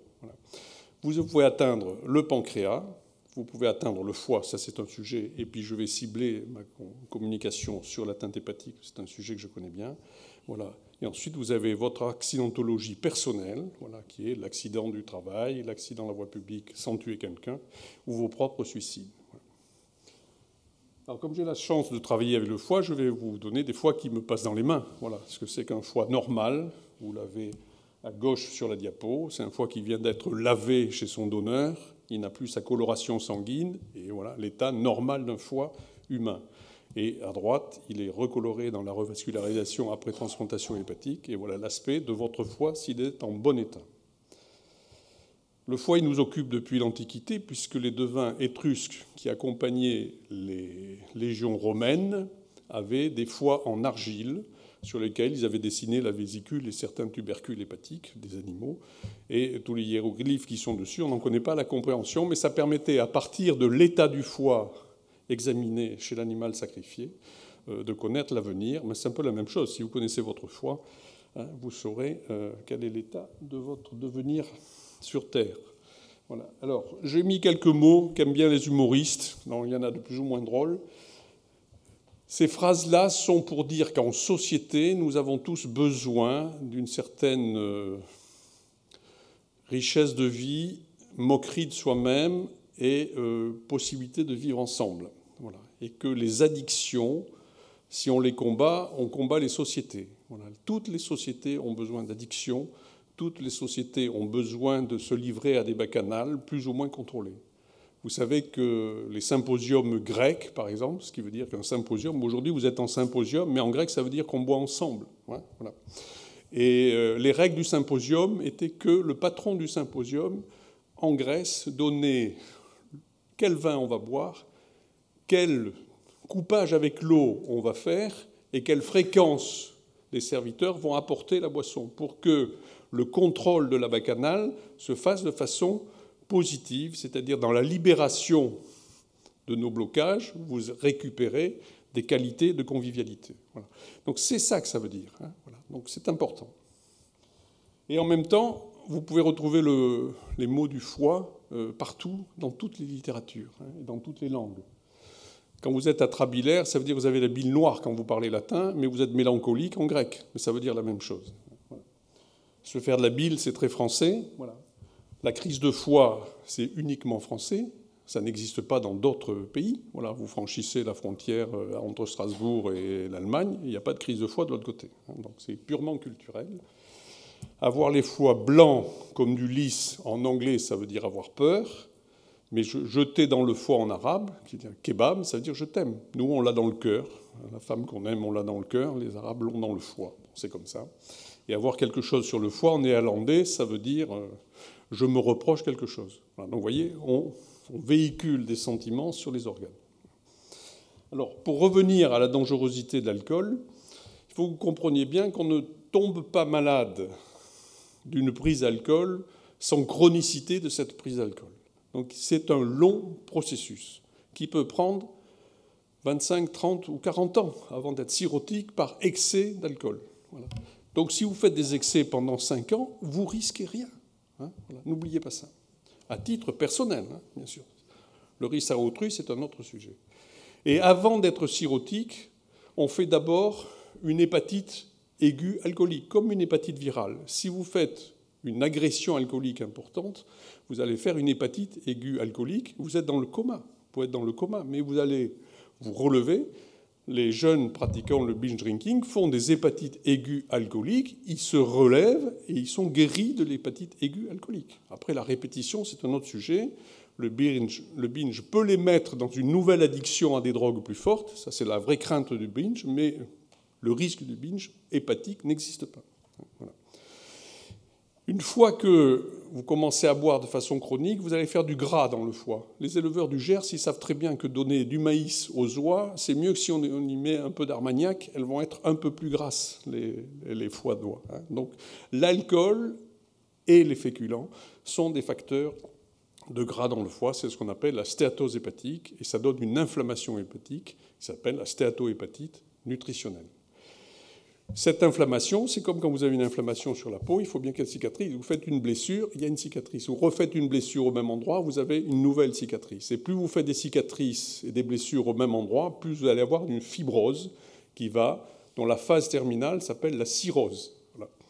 Et alors, nous, on classe cette fibrose en F1, fibrose 1, 2, 3 et 4, fibrose 4, c'est la situation cirrhotique. Et une fois que vous avez la cirrhose, eh bien, vous pouvez aller dégénérer cette cirrhose, qui est un terrain précancéreux pour différents mécanismes que je ne vous explique pas aujourd'hui. Voilà. Donc vous ne ferez pas de cancer du foie primitif si vous n'attrapez pas une cirrhose d'abord. Donc mourir d'un cancer du foie sur cirrhose d'origine alcoolique, ça veut dire qu'on a franchi toutes ces étapes et toutes ces barrières et qu'on n'a pas voulu reconnaître qu'on était trop loin cette ligne générale est, je vais dire, à la fois réversible et irréversible. C'est-à-dire quand vous êtes dans l'hépatite aiguë alcoolique, vous n'irez pas à la cirrhose. Mais si vous avez une cirrhose, vous ne reviendrez pas au foie normal. Mais si vous êtes en fibrose 3 et que vous arrêtez de boire, vous allez monter en fibrose 1 ou, 2. Voilà. Remonter. Donc ça veut dire que la lésion n'est pas oui-non, elle est linéaire avec des marches arrière possibles. Donc vous pouvez gérer votre consommation en sachant ça. je vous donne des exemples. Voilà un foie gras à droite, hein. humain hein, bien sûr, mais ça ressemble à celui qui. Voilà. Je crois même qu'on a les plis du torchon dessus. Vous voyez, ceux qui le, cuisinent au torchon, euh, c'est la même chose. Hein. Ça, c'est une cirrhose droite. C'est la mutilation chronique du foie. Voilà. Et après, ben, sur cette cirrhose, voilà, vous avez une petite tache blanche qui apparaît, qui est le cancer. On peut vivre centenaire avec une cirrhose quand votre foie fonctionne bien. Et vous pouvez mourir à 40 ans d'une cirrhose avec un foie qui fonctionne bien parce que vous cancérifiez votre cirrhose. Voilà. Quelquefois, on peut aussi mourir de la cirrhose parce qu'elle s'aggrave sans qu'elle soit cancérifiée. Donc vous avez différentes façons de mourir. Il faut comprendre. Alors pour vous, c'est pas grave, mais pour nous, c'est intéressant de savoir comment on meurt parce que ça fait des pistes de traitement. Quel est le poids des maladies du foie et notamment des cancers? Vous voyez que ça pèse pas grand-chose sur une population générale. Si vous regardez les cancers liés au sexe, c'est-à-dire le poumon, le, le, sein et la prostate, voilà. où bien sûr il y a une différence liée au sexe. Par contre, en colorectal, bien sûr, il n'y a pas une grosse différence. Et le poumon, ben, les hommes sont un peu plus en avance que les femmes, mais ça varie en fonction des, changements de consommation. Si on veut s'intéresser à combien de morts par an euh, l'alcool, la, responsabilité de l'alcool, ben, vous voyez qu'il y en a 10 000, grosso modo, sur lesquels il y a les maladies hépatiques et les maladies, euh, je veux dire, neurodégénératives. Mais que, je vais dire, c'est presque que, que 10 000 personnes. Quand nous voyons le nombre de gens qui consomment de façon excessive de l'alcool, c'est très peu. Donc ça veut dire qu'il y a une inégalité de des conséquences de la consommation excessive d'alcool, et je vais vous expliquer pourquoi.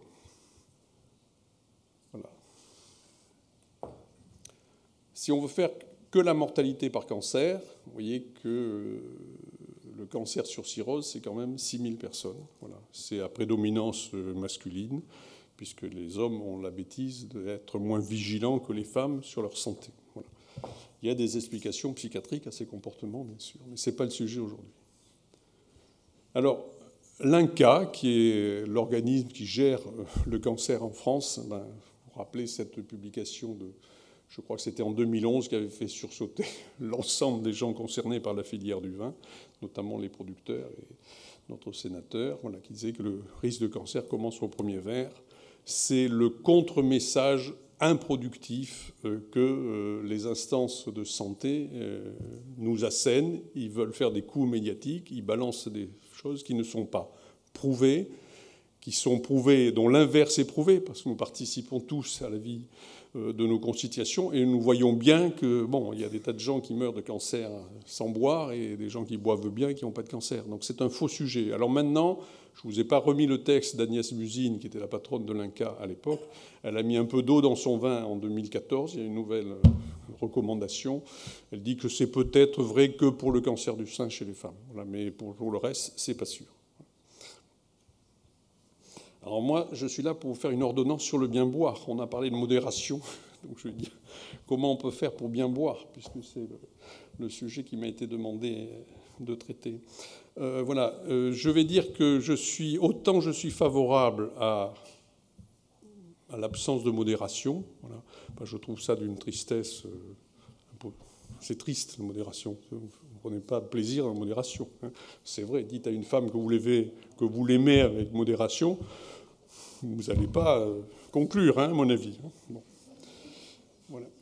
Par contre, pour le risque à soi-même, c'est un choix de vie. Alors, le choix de vie, vous avez différents choix dans cette vie. Vous pouvez consommer sans risque et vivre euh, sans risque, et je suis très heureux chaque fois que je vois des gens mourir alors qu'ils ont fait attention à tout. C'est un bonheur pour moi, parce que je me dis, enfin, il y a une justice. Hein, Donc ça veut dire que se prévenir de tout ne vous met pas à l'abri de la mort, quand même. Ou alors vous met à l'abri, euh, vous permet de mourir plus tard d'un Alzheimer abandonné par vos enfants. Peut-être qu'il vaut mieux mourir 10 ans hein, plus tôt, vivant et bon vivant. Hein, voilà. C'est-à-dire que si vous n'intégrez pas l'ensemble des mécanismes qui nous font vivre ensemble, euh, ben, vous ne traitez pas le sujet de l'alcool. Alors, on peut faire une consommation sans risque, on peut prendre des risques de façon volontaire en assumant ses conséquences. C'est un choix de vie. J'ai rajouté le bonus-malus des assureurs parce que nous vivons aussi en société et que quand nous prenons des risques pour nous-mêmes, nous coûtons plus cher. Voilà. Nous l'avons tous accepté de payer un différentiel sur nos assurances voitures, hein, voilà, parce qu'en fonction de nos comportements au volant, dans quelques temps, il y a déjà, je ne sais plus quel, le groupe Generali euh, publie actuellement des propositions d'assurance couplées au big data qu'il aura avec une montre connectée qui vous mettra autour euh, du poignet. Hein. Si vous marchez tant de pas par jour que vous avez une fréquence cardiaque X ou Y, vous aurez une cotisation qui baisse. Hein. Donc nous en sommes là. Voilà. Donc ça veut dire que même quand vous vous intéressez à votre comportement personnel, vous n'êtes pas indépendant de la société qui vous protège. Voilà. Donc il faut en tenir compte. Alors, dans mes ordonnances, il faut que vous reteniez, euh, tout à l'heure on a parlé des facteurs génétiques. Alors j'ai à votre disposition toutes les preuves scientifiques de ce que je vous dis, mais je ne vais pas vous asséner avec les courbes, les méta-analyses et tout ça, parce qu'on n'est pas trop en milieu scientifique aujourd'hui. Ce qu'on peut retenir de la génétique, c'est qu'elle intervient à tous les niveaux de nos, vies et de nos consommations, de, des toxiques qui nous font plaisir ou des addictions. Il existe des gènes de la dépendance. Ce n'est pas que du culturel, la dépendance. Vous avez aussi des gènes de la dépendance. Vous avez des gènes qui installent des mécanismes cérébraux du plaisir. Voilà. Et toute la chaîne du plaisir cérébral, avec toutes les, endorphines et tout ça, mais chacun a son propre mécanisme de plaisir. Et donc, euh, il y a des civilisations qui n'ont pas cette génétique du plaisir qui est la même, et quand ils prennent de l'alcool, ils n'ont pas de plaisir. Voilà. Je ne sais plus si en Asie ou je ne sais plus lequel. Voilà. Ils n'ont pas la même euh, mécanique du plaisir, donc l'alcool, ben, ils ne le prennent pas parce qu'il n'y a pas de gratification derrière. Ensuite, vous avez des gènes de la vulnérabilité à l'alcool. C'est-à-dire que quand vous dégradez l'alcool, vous pouvez avoir une chaîne qui est toxique, c'est l'acétaldéhyde, et des chaînes non toxiques. Nous, on est des, Indo caucasiens, on a la chaîne la toxique. Donc ça veut dire qu'à 90%, notre patrimoine génétique est fait de la chaîne toxique. Donc, on y tombe dedans. Ensuite, vous ne faites pas du gras comme ça. Il y a des gens qui ne font pas du gras dans le foie, il y en a d'autres qui en font facilement. Il y a des gens qui font de l'inflammation. Voilà. Il y a des gens qui cicatrisent et qui font de la fibrose de façon différente. Vous voyez très bien. Quand quelqu'un se blesse, il y a des gens où la cicatrice ne se voit pas. Il y en a d'autres, ils font une cicatrice qu'on appelle kéloïde, qui est hypertrophiée. Mais c'est la même chose dans le foie. Tous ces mécanismes-là, vous ne les maîtrisez pas. Voilà. De même que la cancérisation. Les mécanismes qui vont mettre en place la cancérisation dépendent de nos facteurs génétiques. Voilà. Donc, c'est un polymorphisme génétique. Vous n'y pouvez rien. Je veux dire, c'est la même chose. Je compare ça à le soleil et la peau. Si le hasard vous fait que vous ayez une carnation plutôt brune, votre tolérance à l'exposition au soleil et au risque de cancer de la peau est plus faible que si vous êtes un nordique ou un roux. Alors, pour bien boire, je m'amuse, je vous donne un début de quelques gènes qu'il faudra avoir pour bien boire, mais il faudrait vous les tester tous dans tous les mécanismes de... C'est infaisable. Deuxième mécanisme sur lequel vous ne pouvez rien, c'est ce qu'on appelle le microbiote intestinal, qui est un mécanisme, un sujet d'étude très important. Vous savez, c'est l'ensemble du système bactérien qui colonise votre intestin et dont votre mère euh, vous a ensemencé par sa filière pelvienne au moment de l'accouchement. Donc tous les germes qui existent dans son écosystème périnéal, elle vous les met en place et vous vivez avec toute votre vie. Quand on est malade du foie, tous ces germes qui sont dans l'intestin traversent les barrières cellulaires, ce qu'on appelle la translocation bactérienne, et entraînent une inflammation chronique du foie en fonction de leur propre capacité. Et quand l'acétaldéhyde d'origine alcoolique vient se fixer sur cette hépatite chronique bactérienne qui est infraclinique et non biologique, voilà, eh ben, vous avez des facteurs d'aggravation. Donc quand vous buvez de l'alcool, vous pouvez très bien euh, être fragilisé par votre propre patrimoine bactérien intestinal. Il y a même des projets actuellement dans l'industrie pharmaceutique de modification du microbiote intestinal pour pouvoir rendre tolérance à certaines drogues, sous forme médicamenteuse bien sûr. Alors, pour bien boire, entre guillemets, il vaut mieux être homme que femme parce que votre foie d'homme masculin est plus résistant à l'alcool pour différents mécanismes que le foie des femmes à kilos d'individus identiques. Hein. Ce n'est pas parce que l'homme fait 100 kilos et que la femme en fait 60. Deux personnages masculins et féminins de 70 kilos n'ont pas la même résistance à l'alcool en fonction du sexe. Voilà. Par contre, quand vous avez une cirrhose et que vous êtes une femme, vous avez moins de chances de la cancérifier parce que vous êtes une femme que parce que vous êtes un homme. Voilà. Donc, vous voyez, les mécanismes sont à la fois des avantages et des inconvénients. Il est bien démontré, j'ai les courbes à votre disposition si vous voulez, que si vous ne buvez que du vin, c'est mieux que de boire d'autres alcools. Donc, euh, ça a bien été démontré dans d'autres sujets, notamment le cardiovasculaire, et que probablement il ne faut pas mélanger les alcools. Si vous faites des cocktails entre l'entrée dessert, d'ailleurs c'est un peu les pratiques actuelles. Hein. Souvent, on commence l'apéritif avec le vin qui va suivre le repas. Donc ça, c'est une bonne démarche pour pouvoir exagérer votre consommation. L'objectif, c'est ça, hein, c'est d'éviter la modération et de ne pas en être malade. voilà, mais je suis un peu provocateur de temps en temps. Il faut boire à table. Boire en dehors des repas est très dangereux. Il y a des courbes qui démontrent ça. Donc il faut boire pendant que vous mangez et pendant le repas parce qu'il y a différents mécanismes intestinaux de digestion qui vous protègent.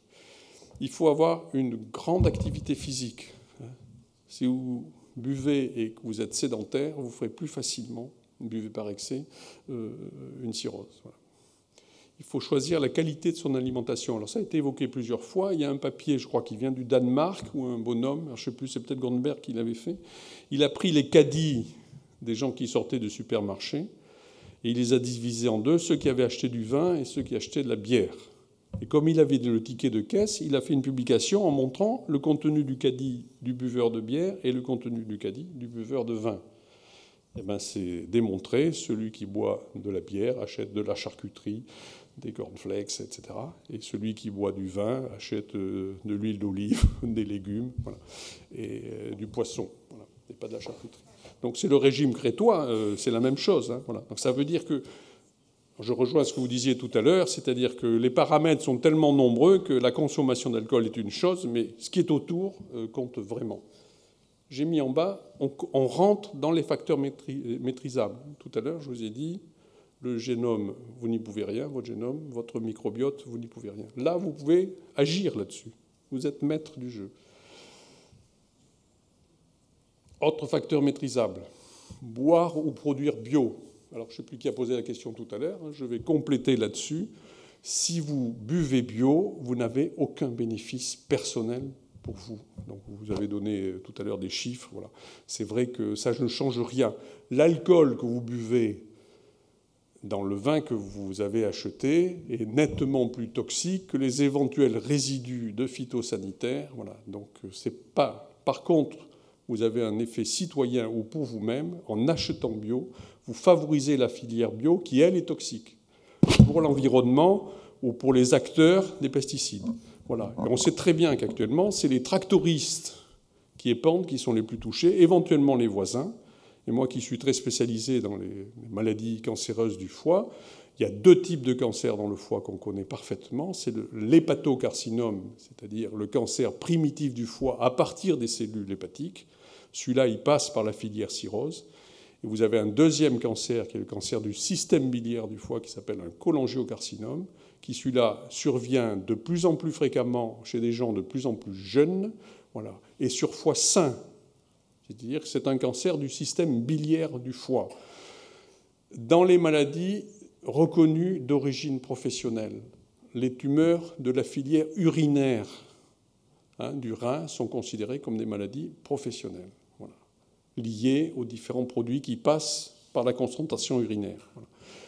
La bile est un système urinaire qui ne dit pas son nom, et donc toutes les saloperies, le rein en détoxique une partie et le foie en détoxique une autre. Et eh bien, la filière d'évacuation de toutes ces saloperies, c'est l'épithélium biliaire. Et donc le cholangiocarcinome vient de là. Nous, on va essayer de faire faire euh, des travaux là-dessus parce qu'on est convaincu que c'est lié à ça. Voilà. On aimerait le faire financer par le CIVB, parce que ça serait la preuve d'une intelligence d'avant-garde. Voilà. Et peut-être qu'on y arrivera. Euh, je ne dis pas qu'on n'a pas réussi, mais on y arrivera peut-être. Il faut appartenir à une catégorie socio-professionnelle favorable.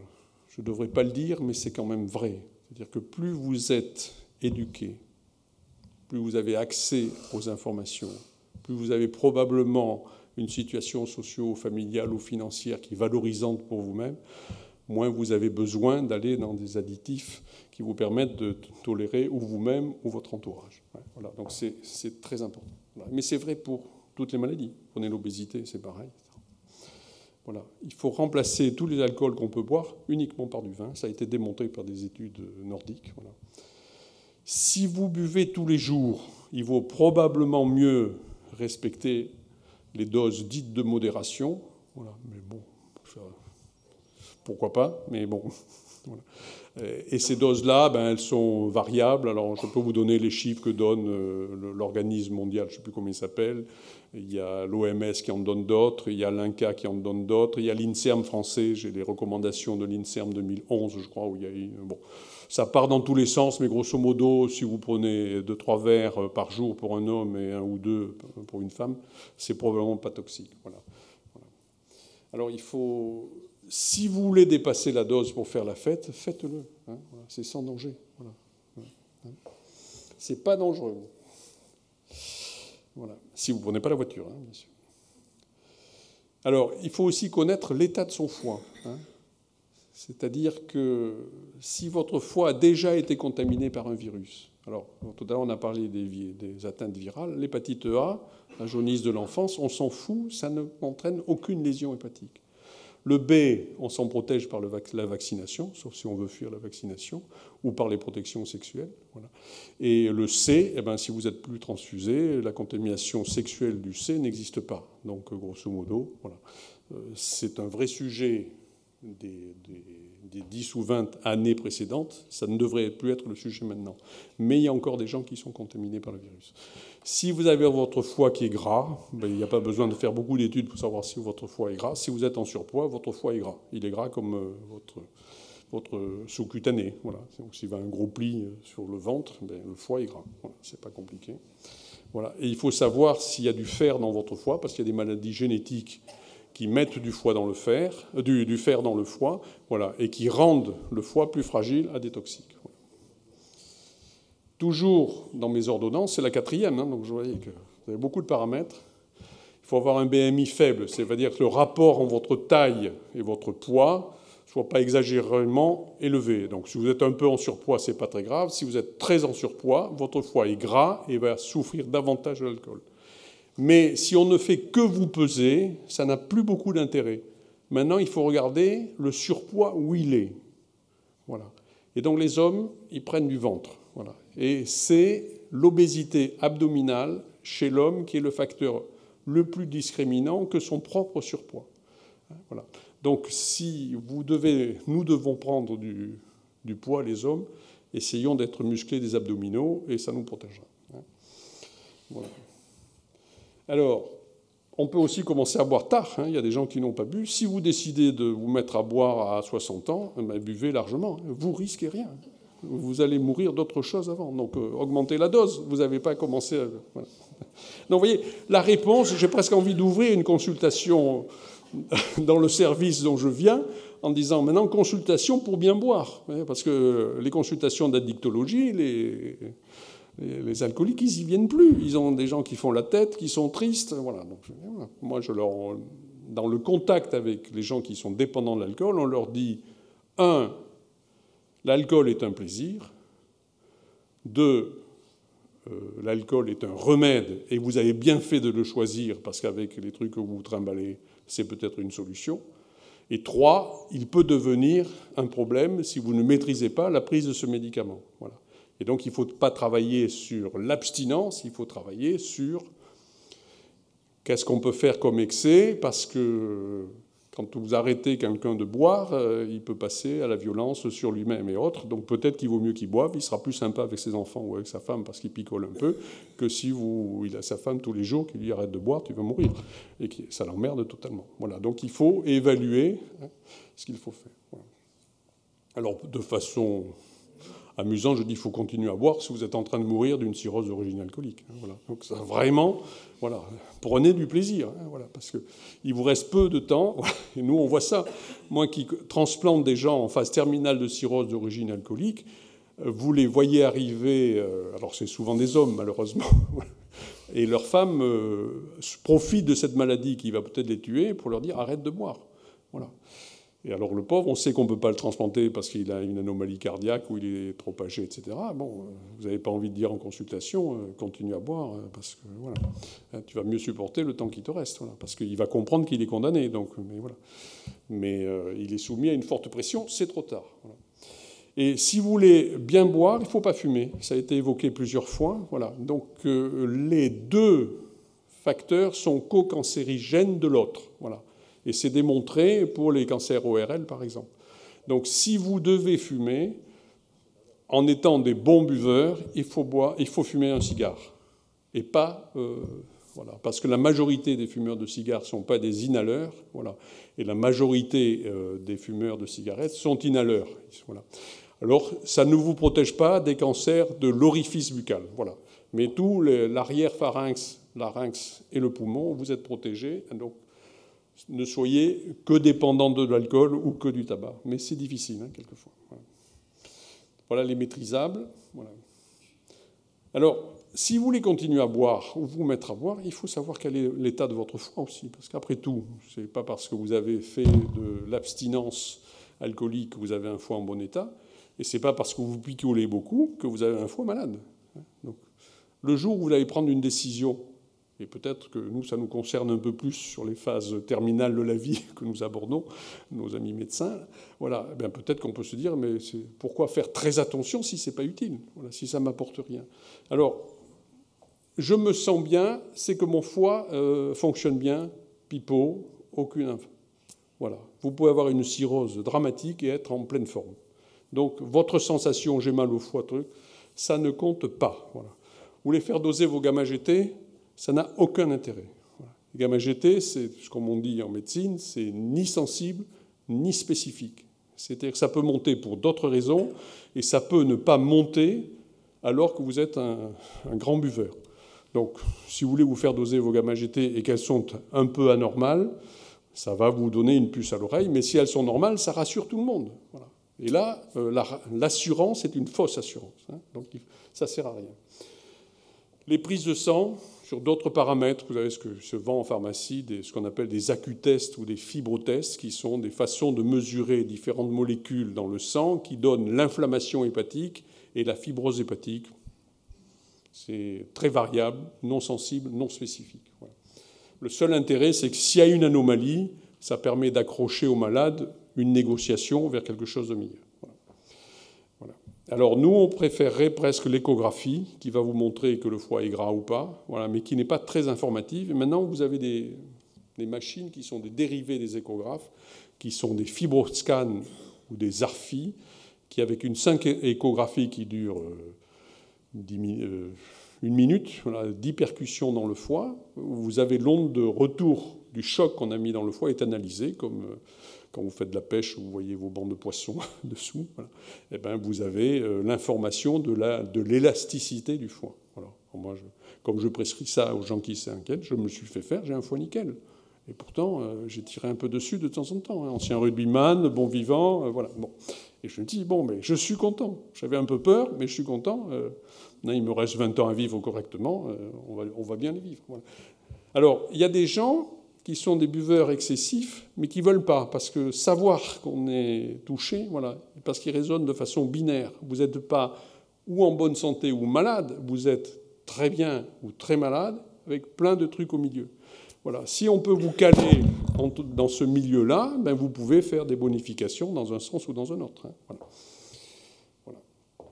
Donc, euh, soit on se met à boire, soit on arrête ou on diminue, soit on poursuit ses habitudes. Arbitrage personnel. Donc, ce qu'il faut euh, savoir, c'est essayer d'éviter euh, cette, euh, la situation dans cette pyramide. C'est une pyramide que donnent les addictologues. On peut le faire pour chacune des drogues. L'alcool est une drogue. Moi, je n'aime pas qu'on dise ce n'est pas une alcool. Le vin contient de l'alcool qui est une drogue. Voilà. Mais il a aussi d'autres facteurs. Sinon, vous, vous, tuez la conversation parce que voilà. Nous, on sait qu'il y a des gens qui meurent de, de, ce vin qui est si bon que ça et qui n'est pas de l'alcool. C'est pas vrai ça tue aussi.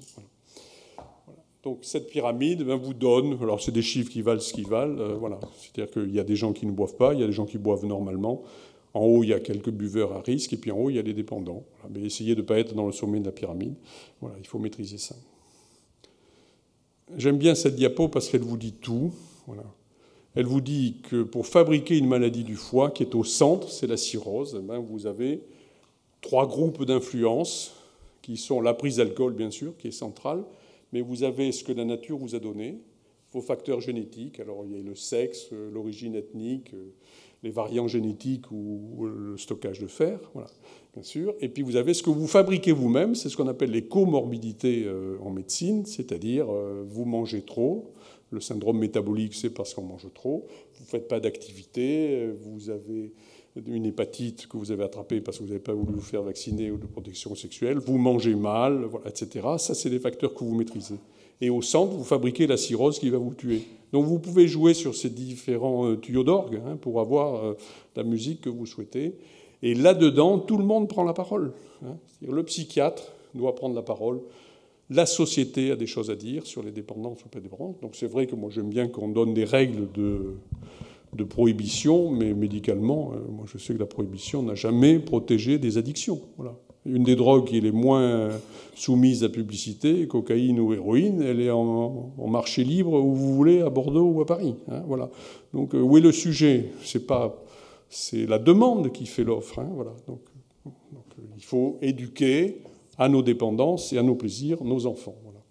Le politique a son mot à dire, le scientifique que je suis peut dire ça, mais j'aime bien aussi les phénomènes de société, les phénomènes psychologiques ou psychiatriques. Les phénomènes sont complexes et il faut les vivre comme ça. J'aime bien des proches aussi qui avaient dit ces phrases. Je ne bois pas avec modération parce que je ne sais pas qui c'est. je ne bois jamais à outrance, je ne sais même pas où c'est. Et un jour, j'irai vivre en théorie, voilà. car en théorie, tout se passe bien. Hein. Voilà, donc voilà, c'est un message simple. Et comme on est chez Montaigne, j'aime bien ce résumé que j'avais fait de communication antérieure, il faut que notre raison donne raison à nos déraisons raisonnables. Voilà. Donc vous pesez chaque mot, faites la fête, maîtrisez vos fêtes et vous serez heureux. Voilà.